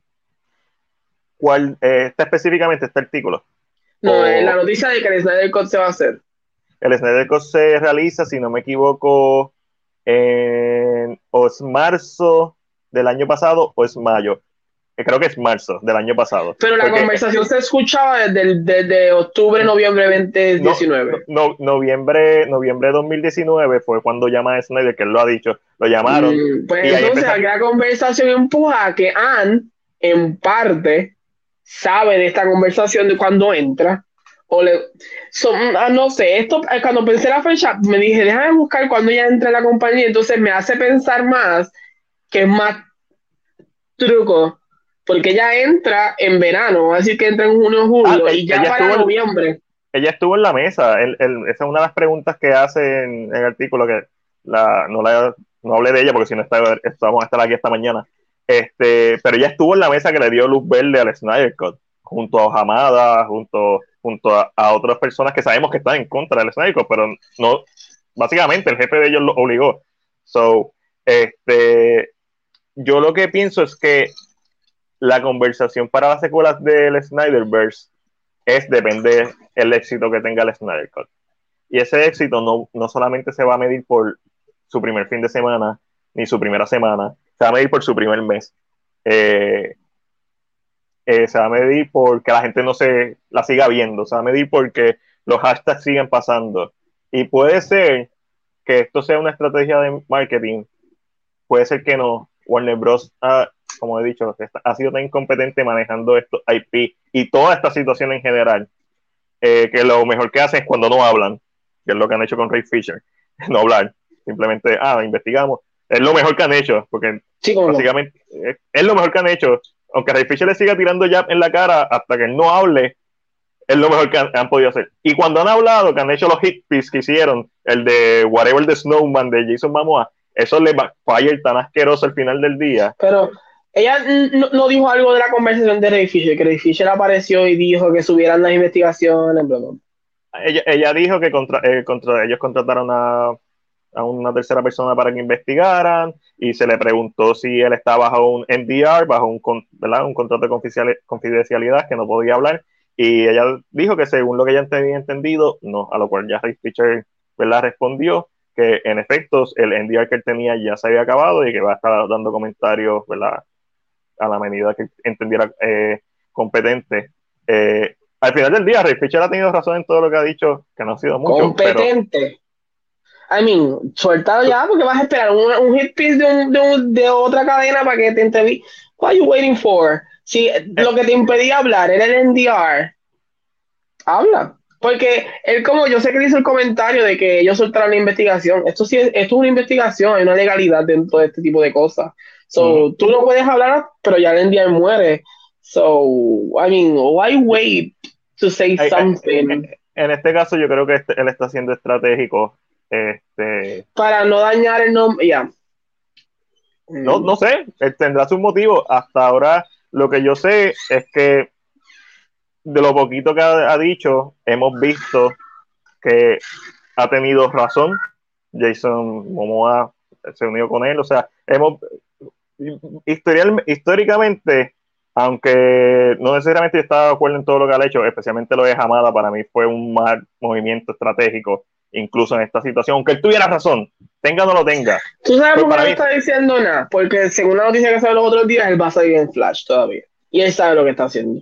Él, no, es, él no es tan bobo. Which a mí, a alguien me molesta. ¿Sabes? No cante, don't cry wolf. Estaba tanto quejado, y vas a terminar trabajando en Flash con el mismo estudio que te jodió la vida. Fuck no. I mean, se, le preguntó recientemente, se le preguntó recientemente y lo que él contestó es que él estaría dispuesto a volver a trabajar en Warner Bros depende de la gente que esté en los proyectos. Y depende que se A mí él odia a Hamada, Hamada su jefe directo. So, no, hay forma de tú regresar a tu estudio cuando el CEO de tu, del departamento de DC es la persona que tú ah. tanto detestas. Una de, las, una, de las cosas que él, di, que, que, él ha dicho es que una de las cosas que él necesita es que Hamada pida perdón. Y, y Hamada va a pedirle perdón. Eh, hay que ver si no salen de Flash, ya sabemos que jamás no pidió perdón y que está en lo correcto. Si no se, si, si, no, si salen de Flash y no escuchamos nada de que Hamada pidió perdón, y a lo mejor lo vimos con una foto con Hamada eh, en un yate, pues sabemos que está que un cabrón, por lo menos esa parte fue mierda, fue bullshit. Pero estamos. Yo no siento que Hamada vaya a pedir perdón, si no lo hubiera hecho ya. Siento, siento que Hamada vaya a pedir perdón. Yo no a mí Hamada, ¿a mí sí Hamada? Hamada no. parece este hombre que pide perdón. A él no parece. So, no. Pero, pero recientemente está esta noticia de que sí que iba, eh, supuestamente iba y podía regresar a Flash. Eh, so, entonces me cae en este vuelvo, este balde de agua fría que si no sucede nada alrededor de la noticia, o él no dice nada más y aparece de momento en Flash porque está con su pana extra, que cool que todo, mira, se metió la lengua por dentro como hizo Patty Jenkins. Y a mí eso me molesta, porque eso significa que tú, tu carácter no es el mejor para entonces dijiste, ah, dijiste ¿sabes qué? ah, mira, ya todo mejoró. estamos asumiendo, estamos haciendo un, un, lead bien grande, porque hasta ahora yo no, lo único que yo sé es que él sí hizo las regrabaciones con Snyder, pero es Snyder, todo el mundo ama a Snyder. Todo el mundo que Snyder le pida algo, ha demostrado que lo va a hacer. O sea, Snyder parece que el ambiente... Iba, a decir, iba a ser un chiste un poquito heavy, so. no, no, no, no, quizás no todo, quizás no todo, casi todo.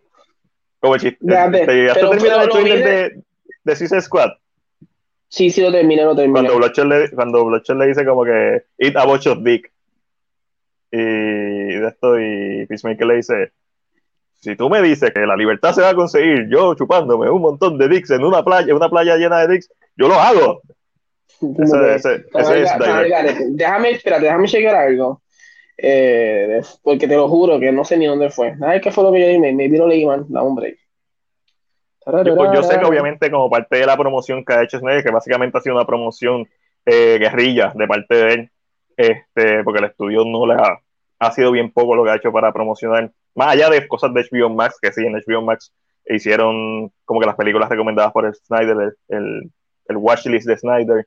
Eh, HBO Max ha hecho un par de cositas chéveres, eh, un par de special features que puedes ver dentro de, de HBO Max y me imagino que en YouTube también está. Este, pero la promoción ha sido bien vaga. Y lo entiendo, porque ¿para qué carajo va a gastar una, chavo, en una promoción de una película que salió hace cuatro años atrás? Eh, sin embargo, vamos a seguir viendo cómo esta narrativa se mueve. Eh, y creo que al momento ha sido decepcionante, un tanto predecible y frustrante la parte de, de Warner Bros. no queriendo no sé, como que no ganar dinero, porque al final del día la mejor decisión en ambas categorías de negocio, creativa y para imagen pública es que continúe el Snyderverse. por lo menos es mi opinión. Yo sí pienso que va a pasar, eh, porque la esperanza es lo último que muere. Ya tuvimos el Snyder Cut, eh, que era una, una batalla bien cuesta arriba. Ahora tenemos una ventaja que no teníamos antes ya ganamos una batalla y ahora hay más gente apoyando. Gente que quizás no estaba pendiente, público más casual, gente que quizás eran haters de, la película del 2017, al ver esta versión, han dicho como que, coño, esta gente se jodió durante todos estos años pidiéndolo y lo lograron. Ahora yo me quiero sumar a esto. Y definitivamente, por eso es que llegaron a los. Por eso es que rompieron el récord en, Twitter con los tweets con 1.5 millones de tweets en menos de 24 horas y contando, digo, ya pasaron las 24 horas, pero y contando, eh, va, a ser, va a seguir siendo bien interesante cómo la narrativa de parte de Warner Bros. se sigue moviendo, va a seguir siendo bien interesante si Ray Fisher dice algo o se queda callado. Si salen en a mí, tiene que haber dicho algo porque lo mencionaron. A mí, han dicho en este, en este reportaje que Hamada le había ofrecido a, a él el ah, papel de Cyborg. Claro, claro. Lo más seguro va a decir, no me lo ofrecieron, eso son mentiras. Maybe, who knows. No, no, no, esta, esta, es una noticia vieja, nosotros la hablamos cuando, eh, ya lo hablamos antes. O sea, sí, pero es que la narrativa de Fisher a mí me tiene bien alto, en verdad. Yo siempre he repetido, it can be your truth, puede ser tu verdad, I know, it's Pero es que ya se demostró que no es solamente la verdad de él. Eh, pero, pero entonces como que sigues ahí sharing on the same thing, como que Mira, sí, este, Jeff Jones sigue por ahí, entendemos. Joss Whedon ya, lógicamente, le quitaron sus proyectos. Eh, tiene The Nevers, pero ya no trabaja ahí. No, no, so, I mean, do you want them to beg on their knees or, or I mean, what do you want? Mi pregunta fuera como que, what the fuck do you want? Yo creo que vivimos eh, en un mundo tan cínico que, a veces podemos, no pensamos lo mejor. Podemos cambiar el cine, podemos mejorar el, el, el, los nuevos, los nuevos proyectos, podemos mejorar o poder alguien que bregue con, ¿verdad? Si sientes mal, mira, ve a la oficina, tenemos un, maybe un, un, un messenger entre el estudio y que vaya y pregunte, ¿todo está bien? ¿Cómo está pasando? La conversación puede provocar que se mejore este tipo de cosas pero exactamente, a mi problema con Fisher es el mismo. What do you want at the end? Por ejemplo, cuando pasó lo de Carisma, Carisma dio su versión, and that was it. She spoke her truth porque no hay cosa mejor para una víctima eh, de cualquier cosa, de, cualquier situación que tenga, de cualquier robo, de no hay mejor cosa que hablar la verdad y sentirse cómodo que dije la verdad. Pero entonces, como que Ray sigue ahí como que dándole beating on the bush. Es como cuando tú te haces una paja, ya son las once y media, so, te haces una paja muy seguido y sigue tan haciéndotela y el pobre ya no puede dar más. So he keeps doing it. Um, y no sé qué quiere, y creo que es mi desespero el no saber que al final, o sea, su resolución, ¿cuál es? Esa, ¿Cuál es la resolución? Porque no vamos a ver el fruto de los cambios en el estudio hasta que se grabe otra película. Claro. No vamos a ver So, eso no lo vamos a ver. Eh, tu resolución era que se viera tu historia, tú que se contara tu historia. El Snyder Cut en parte ayuda a que se cuente lo que tú creas que era una buena historia y, y, cuenta eh, la experiencia sobre las personas de color que sentías que tenía que ver con racismo. So, that's there, está ahí. ¿Qué más? O sea, que, que, que restauren, ¿qué más? ¿Cuál es la finalidad de seguir como que bumping heads? Porque siento que esto es lo que sigue pasando. Eh, yo entiendo que cada vez que dicen algo el contrarresta porque entiende que no es... Pero entonces, si ya no tienes, alguien, si ya no tienes el NDR, dis lo que pasó, dilo, mira, esto pasó, esta fue la investigación, esto fue lo que se hizo, esto fue lo que se hizo, esto fue lo que se hizo, that's esa es mi verdad. Ustedes la toman, la dejan, me creen, no me creen, no me importa mi carrera, no me importa mi carrera, pero es como que yo siento que él espera momentos específicos, sale algo y ahí va y tira. O sea, no, no lo dice todo, es como que, ok, Matiel dijo este comentario, pues vamos a contestar a Matiel más que este comentario. Entonces me molesta porque no le encuentra, es como si no hubiera fin. Y siento que va a seguir beating on the bush y, y tal vez, y, y, y ¿sabes cuál es mi mayor problema? Que yo siento que esto es parte de la, de la gente que dice no al Snyder Cut. Yo siento que la gente que le molesta de ejecutivo, vamos a, ah. vamos a hacer el leap. Yo siento que mucha gente, este Civil War tóxico, tiene mucho que ver con lo que sucedió con Ray Fisher. Porque lógicamente tú piensas en Cyborg, es del Snyder Cut, y Ray Fisher es el que está hablando sobre estas cosas. o esta es la una de las nubes negras, para la redundancia, es Ray Fisher. Porque es quien sigue beating on the same thing over and over. O sea, Joss Whedon se salió del proyecto que tenía, o sea, y, y he keeps grinding on that. Entonces, sigue siendo de que Warner Bros. hizo las cosas mal. Y yo, en, parte, mi opinión personal, y como dijo una vez, la opinión son como el culo. A usted no le gusta todos los culos, ¿verdad? no se moleste por la mía. Eh, mi, mi, opinión siempre ha sido que, aunque yo I, I can own his truth y le puedo aceptar su verdad, seguir repitiéndolo, seguir eh, dándole esta gasolina a esto, a lo mismo, en parte oscurece un poco lo de Snyder. Porque entonces a cada noticia de Snyder van a caer a mano de una noticia de Ray Fisher comentando algo. Esto es algo que ya tú has mencionado eh, y no estoy en desacuerdo, tampoco estoy de acuerdo. Creo que quizás la parte que, no, que estaría en desacuerdo es como que si fuera algo malo. Entiendo por dónde va, pero se ha demostrado, por lo menos, por, por Dios, por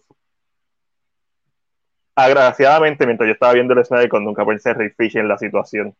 Bueno, la primera vez por lo menos. yo, sí, yo vi a Mira y ya no, cabrón, cabrón.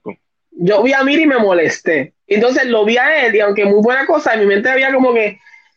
Y es, es y again, es que yo lo que quiero, ¿sabes lo que yo quiero de Ray Fisher? Que haga un statement, que haga una, una página de como 55 páginas y diga, mira, esto fue lo que pasó, algo grande, pero ellos tira como, como, es como si le dijeran, no tienes el límite de espacio que tienes para escribir en Twitter. Puñeta, escribe más, di más. Jesus Christ. Ay, eh, Yo pienso que eso va a pasar. Yo pienso que él ha sido muy estratégico, tendrá sus motivos. Eh, yo estoy de acuerdo, su finaliza. Yo, yo lo que pienso es que lo que, lo que está mencionando, quizás somos, por lo menos yo, en un, vivo en un mundo tan cínico, tengo una mentalidad tan cínica, que a veces como que, igual que tú, como que, cabrón, habla. Ya, ya se acabó el día, el cabrón, ya dilo, escupe. Pero esa es mi parte más cínica, porque quiero, como toda buena historia, que como el Snyder, quiero que tenga su final feliz, o su final punto, su punto final, y quieres que se acabe y quiero entender toda la situación y verlo en retrospectiva y decir, ok, él hizo esto por esto, por esto, por esto, y esta fue su estrategia, esto fue... y así fue que funcionó. Como yo, que cuando me compro un libro, normalmente lo que hago es que voy a la página final y leo el último párrafo. Y nunca me ha molestado y es que al final de cuentas, y siguiendo lo que tú estás diciendo ahora mismo, tú no puedes, eh, tú no, como digo, tú no puedes pasar la página, tú no puedes cerrar una herida, tú no puedes crecer de una experiencia si no cierras la experiencia. eso es cierto. So, ese es mi problema. Porque es como el mejor ejemplo que te doy, porque tiene que ver más o menos con lo mismo, es Charisma Carpenter. Ella hizo un statement bastante largo, donde dijo su verdad, donde dijo lo que había sucedido, y de ahí allá, mira, Tranquila. Sí, puede haber dicho otra cosa, pero dijo su verdad completa y esto ayuda porque yo la acepto. Esta fue la verdad. Y entonces, pues, entonces me dan, entonces con Ray Fisher nos dan, al principio era que había un NDR y que no puede decir nada. Pero entonces ahora ya no hay un NDR, pero como sabes que salió el Snyder Cut, y lógicamente si dices algo, van a usar eso negativamente para manchar la, la campaña del Snyder, te has metido la lengua. Eso es a conveniencia lo que eso a mí. Yo creo que, yo creo que es estratégico, no necesariamente a conveniencia. Este, y lo ha, y es que lo ha hecho constantemente, como tú dices, él espera específicos a momentos específicos para, para tirar lo el granito, que normalmente no es mucho, es simplemente una contestación o un una contestación, una, un contraataque a, a los ataques. So, es, puede ser annoying, pero es porque no sabemos la finalidad. Cuando sabemos la finalidad, pues quizás entendemos todo lo que pasó y, y lo celebramos o, lo, condenamos. Esa es la finalidad. él, quiere ver a, él, quiere ver a Jamás arrodillado. Eso no va a pasar. Jamás se retira en el 2023. Jamás se muere primero antes de que eso pase. Este, no, eso, eso, eso, no va a pasar. Eh, eso, ¿tú, te imaginas qué pase? ¿Te estás imaginando a Jamás arrodillado? Estoy tratando. no, eso no va a pasar. Eso, es, es, es, como, no. Yo no eh, creo. Un, amigo, alguien no, I don't, I don't think no, so. Maybe un, un, statement, pero. Y si no, es un statement, siento, si siento que es como para. Ver, le vamos a dejarlo aquí. Eh, hablamos de esto, we're not talking about this anymore. More, punto, sí, se acabó.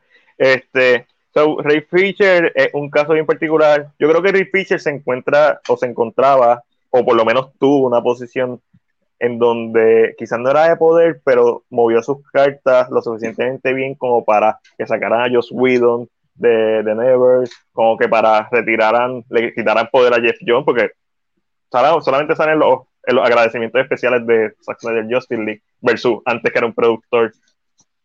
Eh, so, creo que Jeff Jones perdió poder, por lo menos, en la, obviamente con Wonder Woman 84 pues tenía todavía poder y ya la película estaba corriendo Vamos a ver qué pasa con Jeff Jones. Joss Whedon sabemos que no, que no va a hablar nunca más. Vamos a ver qué pasa con esto. Joss Whedon nunca habla. es como que. Joss Whedon yo siento que es como mal nombrando. Como que. Cabrón, estaba pensando en eso mismo con The Tango in Paris. Eso, no, eso, eso murió en la tumba. y, y, y, es lo que te he dicho. Yo siento que él está tan criado, y esto lo hablamos anteriormente, está tan criado en la mentalidad de Hollywood de Marlon Brandon, de esa época que la gente no hablaba, y él no va a hablar. Él se va a morir y alguien va a decir, a mí, yo yo Whedon haría un libro, de verdad, y lo vendería cuando estuviera a punto de morirme. Pero siento que va a pasar, él no va a hablar porque si no lo ha hecho hasta el sol de hoy con todos los cantazos que le han tirado, con todos los puños que se le han sometido. I mean, triste fuera que ellos Whedon se quite la vida.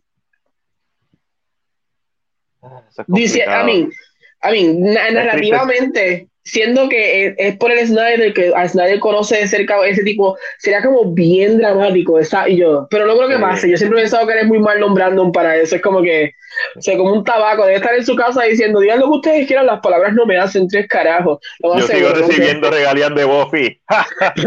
lo, más seguro, dice, cada vez que sale algo de Avengers nuevamente, me da regalías, ¿qué pasó? ¿Qué pasó? Y yo, claro. Maybe, unos, yo siento que no va a hablar pero, I quiero saber la finalidad de Ray Fisher. Es, creo que es la pieza todavía para mí que me, me, me, da como un mal sabor. Es que quiero saber cuál es su finalidad. Entonces, cuando él le dice esto, yo estaba motillo. Papi, este va a explotar ahora. Aquí se fue muerta pendeja.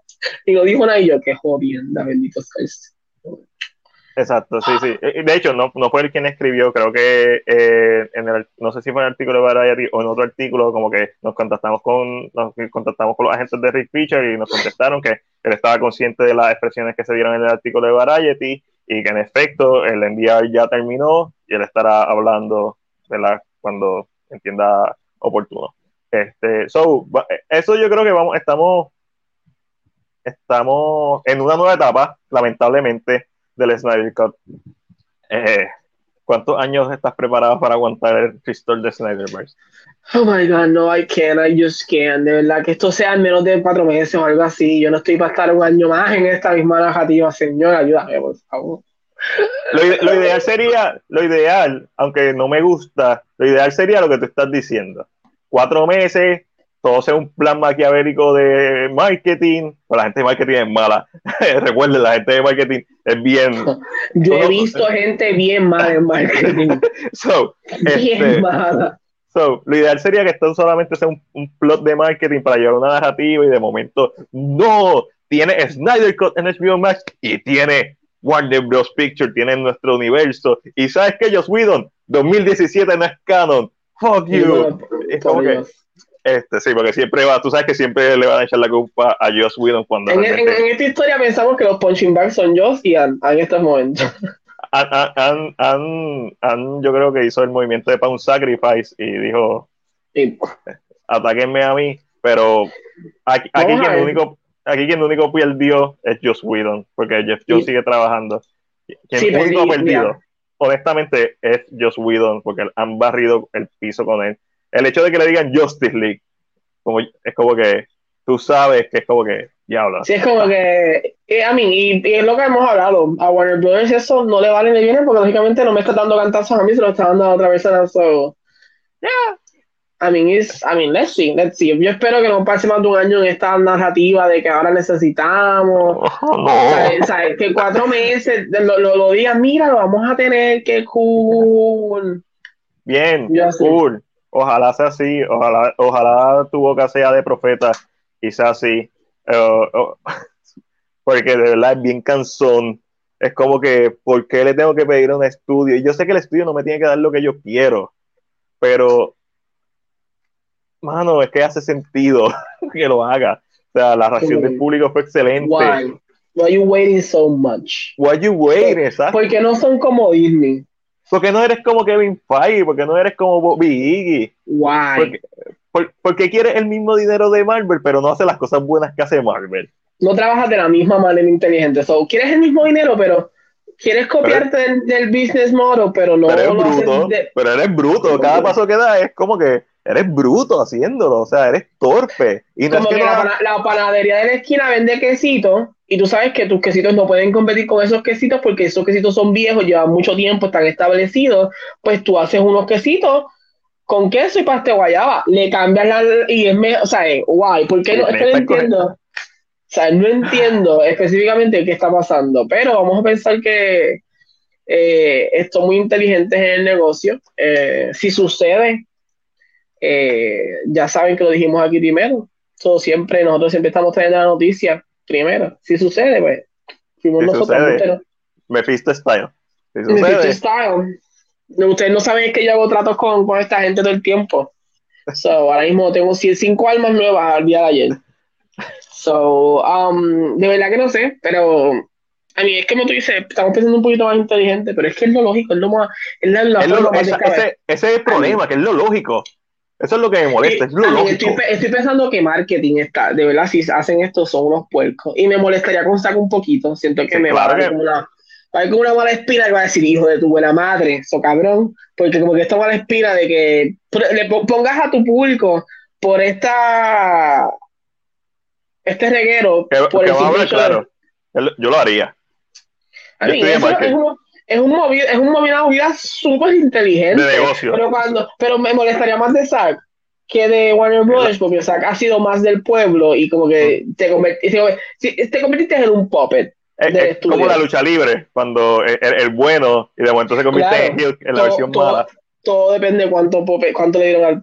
Es, es muy posible, el dinero es necesario muchas El, veces. el dinero es necesario en esta vida, ¿sabes?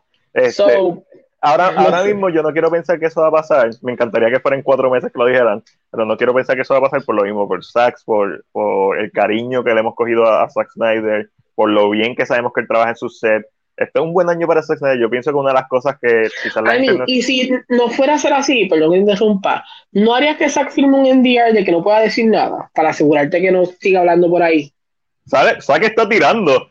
Zack está tirando Como también. que tú no le hiciste a tu director firmar un NDR, como que no vas a No, decir nada. El contrato estipula que tú no vas a decir nada de lo que pasó detrás de cámara, tú no vas a decir nada. So, Yo me, me, de la risa cuando Zack Snyder dijo, ah, Warner Bros. me dio 70 millones para que terminara los efectos de la película y me dijeron que no podía grabar nada más, así que obviamente me fui a grabar cosas nuevas con Ben Affleck y con Jared Leto y con John Manganiello y con Ray sí, Cabrón.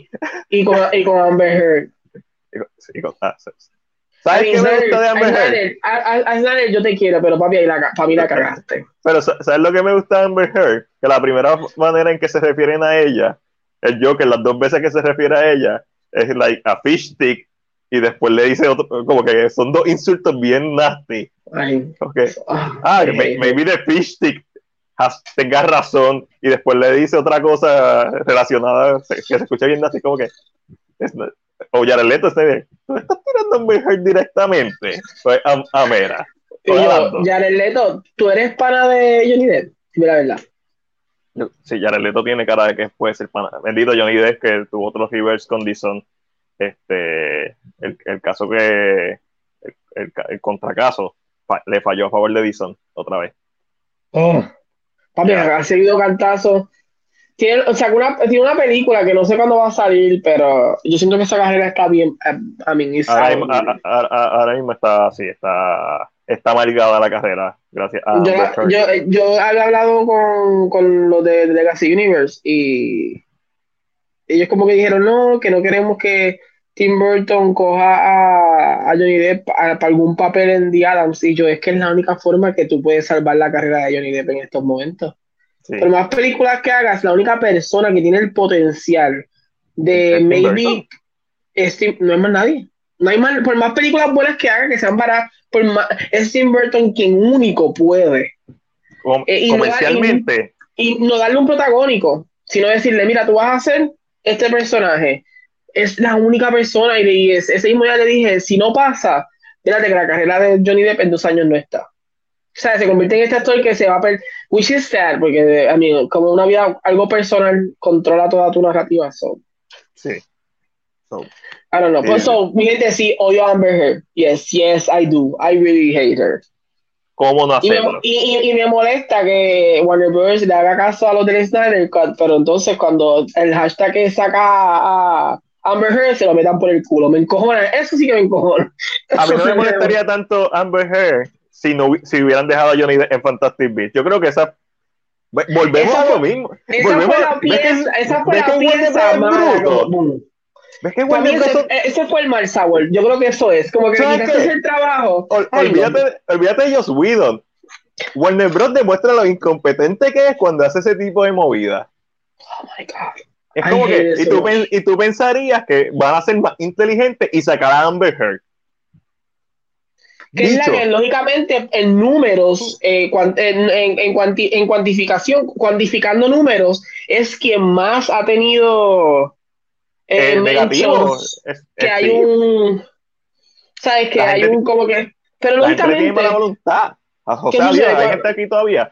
Todavía están por ahí, nosotros aquí ya estamos hablando. Cuando para mí es, mi problema es que cuando lo que pasa es que yo creo que Warner se montó en el tren de que le están cancelando mil cosas a él, pues vamos a cancelarlo a él y vamos entonces a dejarla a ella. Cuando se ha probado, hay testigos, which for me is, es descabellado que si tan testigos se, se, haya visto la conversación y mira, ¿sabes qué? Vamos, te voy a sacar, no te quiero aquí, tu papel es mínimo. Tu papel no hace nada que te cambien. Lo que yo dije, que pongan a Emilia Clark tiene una ventaja porque ya la gente la conoce con, con Jason Momoa y la gente no le molesta. Y tú me vas a decir que esta petición, que yo, yo sé que, que sean firmas no significa que sea voluntad, pero que esta petición ya va por cuánto, por medio mil, por, cuánto, por lo, cuánto, por lo cuánto va esa petición. Deja buscar, ver, te a decir. Quiero saber ese, ese número exacto, para, para no hablar en busto. Marceliana no escribe que Amber le cae mal, pero cuando la ve en acción con Homera se lo olvida. Yo lo que quiero es ver ah. pescado frito. Yo, yo la quiero ver más y más y con salsa de mango, así a gran. Ay, perdón. O sea, la quiero, es que cuando yo la vi, que cuando Stephen Wolf la gana por el cuello en el Snyder, yo dije, mátala, mátala, puñeta, mátala. ¿Viste el, viste, ¿Viste el meme? ¿Viste el meme? ¿No viste el meme? El de la silla, el de la el silla. De la silla. yo, digo, yo digo viendo esa escena, dale con la silla.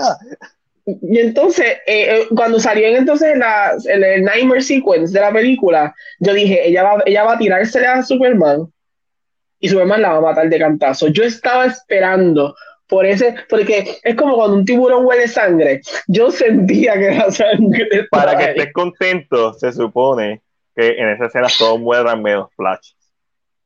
Ah, no, pero la vida tiene que ser la muerte, que quiero, mira, quiero verlo nasty ahí.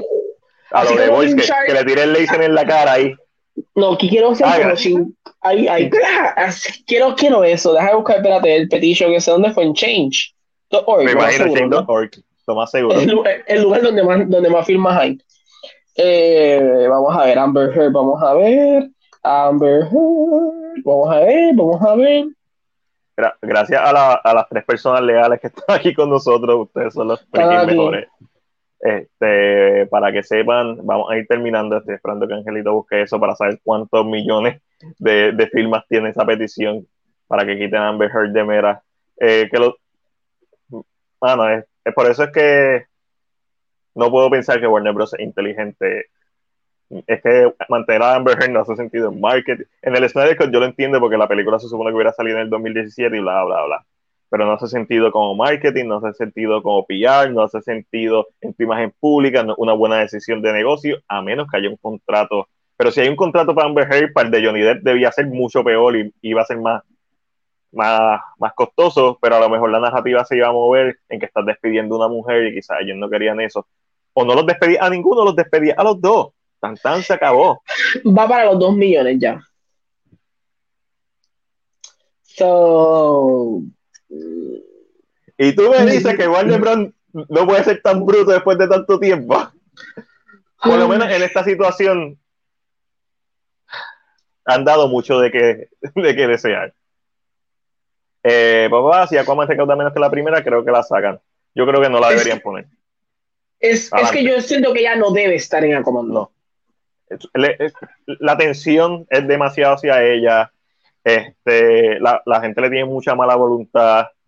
Eh, es como si trajeran a Joss Whedon a hacer una película de DC ahora. ¿Qué tú crees que va a pasar? Sí, como que no importa qué película sea, no importa que es un proyecto nuevo. No, no importa. Por cierto, John Manganiello dijo que Batgirl iba estaba está en el guion de la película que escribió Ben Affleck de Batman. Ok, sí, se había escuchado algo así. Eh, la, semana que viene quizás hablamos más de eso si es relevante. A mí, lo único que me da ventaja y que me da felicidad. ¿Qué, descubriste que tiene ahí? Es que la última película antes de Zack Snyder Justice League de Mira, o que diga de Amber Heard, de Mira, eh, fue Gully en el 2019 y antes de eso Aquaman.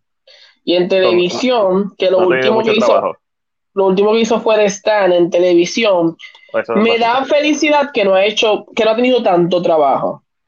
Sabes que tal vez la gente aprendió y dijo, maybe no la debemos castigar tanto. Eh, vamos a pensar, pero ahora voy a entrar a la filmografía de, Johnny Depp. A mí necesito este, necesito esto para dormir en paz y suit myself. O sea, dormir ¿Sabes que Johnny Depp todavía está trabajando más que ella? Debería. En una calma. Pues mira, él había hecho Fantastic Beasts en el 2018 hizo The Professor, después hizo City of Lies, Waiting for the Barbarians y Minimata en el 2020 y al parecer está en una película para, de Sherlock Holmes, en una tercera película de Sherlock Holmes. Al parecer no han sacado de Sherlock Holmes todavía. Esa es la de, si es la tercera, esa es la de, la, de Robert Downey Jr. Parece dice un Sherlock Holmes y va a ser de Dexter Fletcher Ah, no, espérate, ese, es el director. Perdone, mi gente, me tiras patas ahí. Eh, yo, espérate, eso no cuadraba. Eh, no sabemos el personaje, pero sería interesante, me gusta. A mí, ya, a mí. Es, una buena película eh, para volverlo a meter al ojo público. Sherlock Holmes, la gente quiere ver Robert Downey Jr., Jude Law. Sí, tal, tal vez son padres, se cono... Ay, a mí, Jude Law sale con él en, en Fantastic Beasts. Maybe hay una, una relación. I don't, I don't know. No sé qué pensar, de verdad. Quiero ver City of Lies, que creo que es la última que salió recientemente. perdón, Siri está hablando. Siri nos asustó. Bueno, Corillo, vámonos. Dimos, lo dimos todo en este podcast. La semana que viene va a estar en King Drama con Angelo hablando de The Chaser, ¿verdad? That's correct. Ok, y ustedes saben que a mí me encuentran todos los jueves en One Shot Movie Podcast, me encuentran en YouTube. Si no te has suscrito a nuestro canal de YouTube, suscríbete a nuestro canal de YouTube. Ahí estoy editando la reseña con spoilers de Zack Snyder Justice League, que se supone que salga este fin de semana o la semana que viene. Y la semana que viene tenemos reseña de Angelo de Godzilla versus Kong. Yo probablemente también haga una reseña aparte. Eh, sí, es que tengo algo que decir. pero la reseña oficial es la de Angelo, que va a salir la semana que viene, si la grabamos y la editamos. ¿Verdad? Sí, tengo que, tengo que grabarla, no va a ser una grabo mañana. Tengo que sentarme a analizar los pensamientos, porque tengo tantas cosas en la cabeza que lo más seguro digo, sí, porque mira sale y yo, perdón, ella no sale en Godzilla Y Leven sale ahí, no usa sus poderes, no me gustó la película. Qué porquería, yo pensaba que esto era una secuela de Stranger Things. Que, ah, vamos a decir, el chiste de, del Kaiju en Suicide Squad me gustó. Ah, sí, sí. Me gustó. Me, gustó, me gustó, me gustó. Como que, ah, tú, tú sabes, tú hablas nuestro lenguaje. A ti te gusta Godzilla. Vámonos. ¿Me falta decir algo? Mm, aquí todos los de estos, YouTube. Siento que me falta decir algo. Ah, Medio Limón.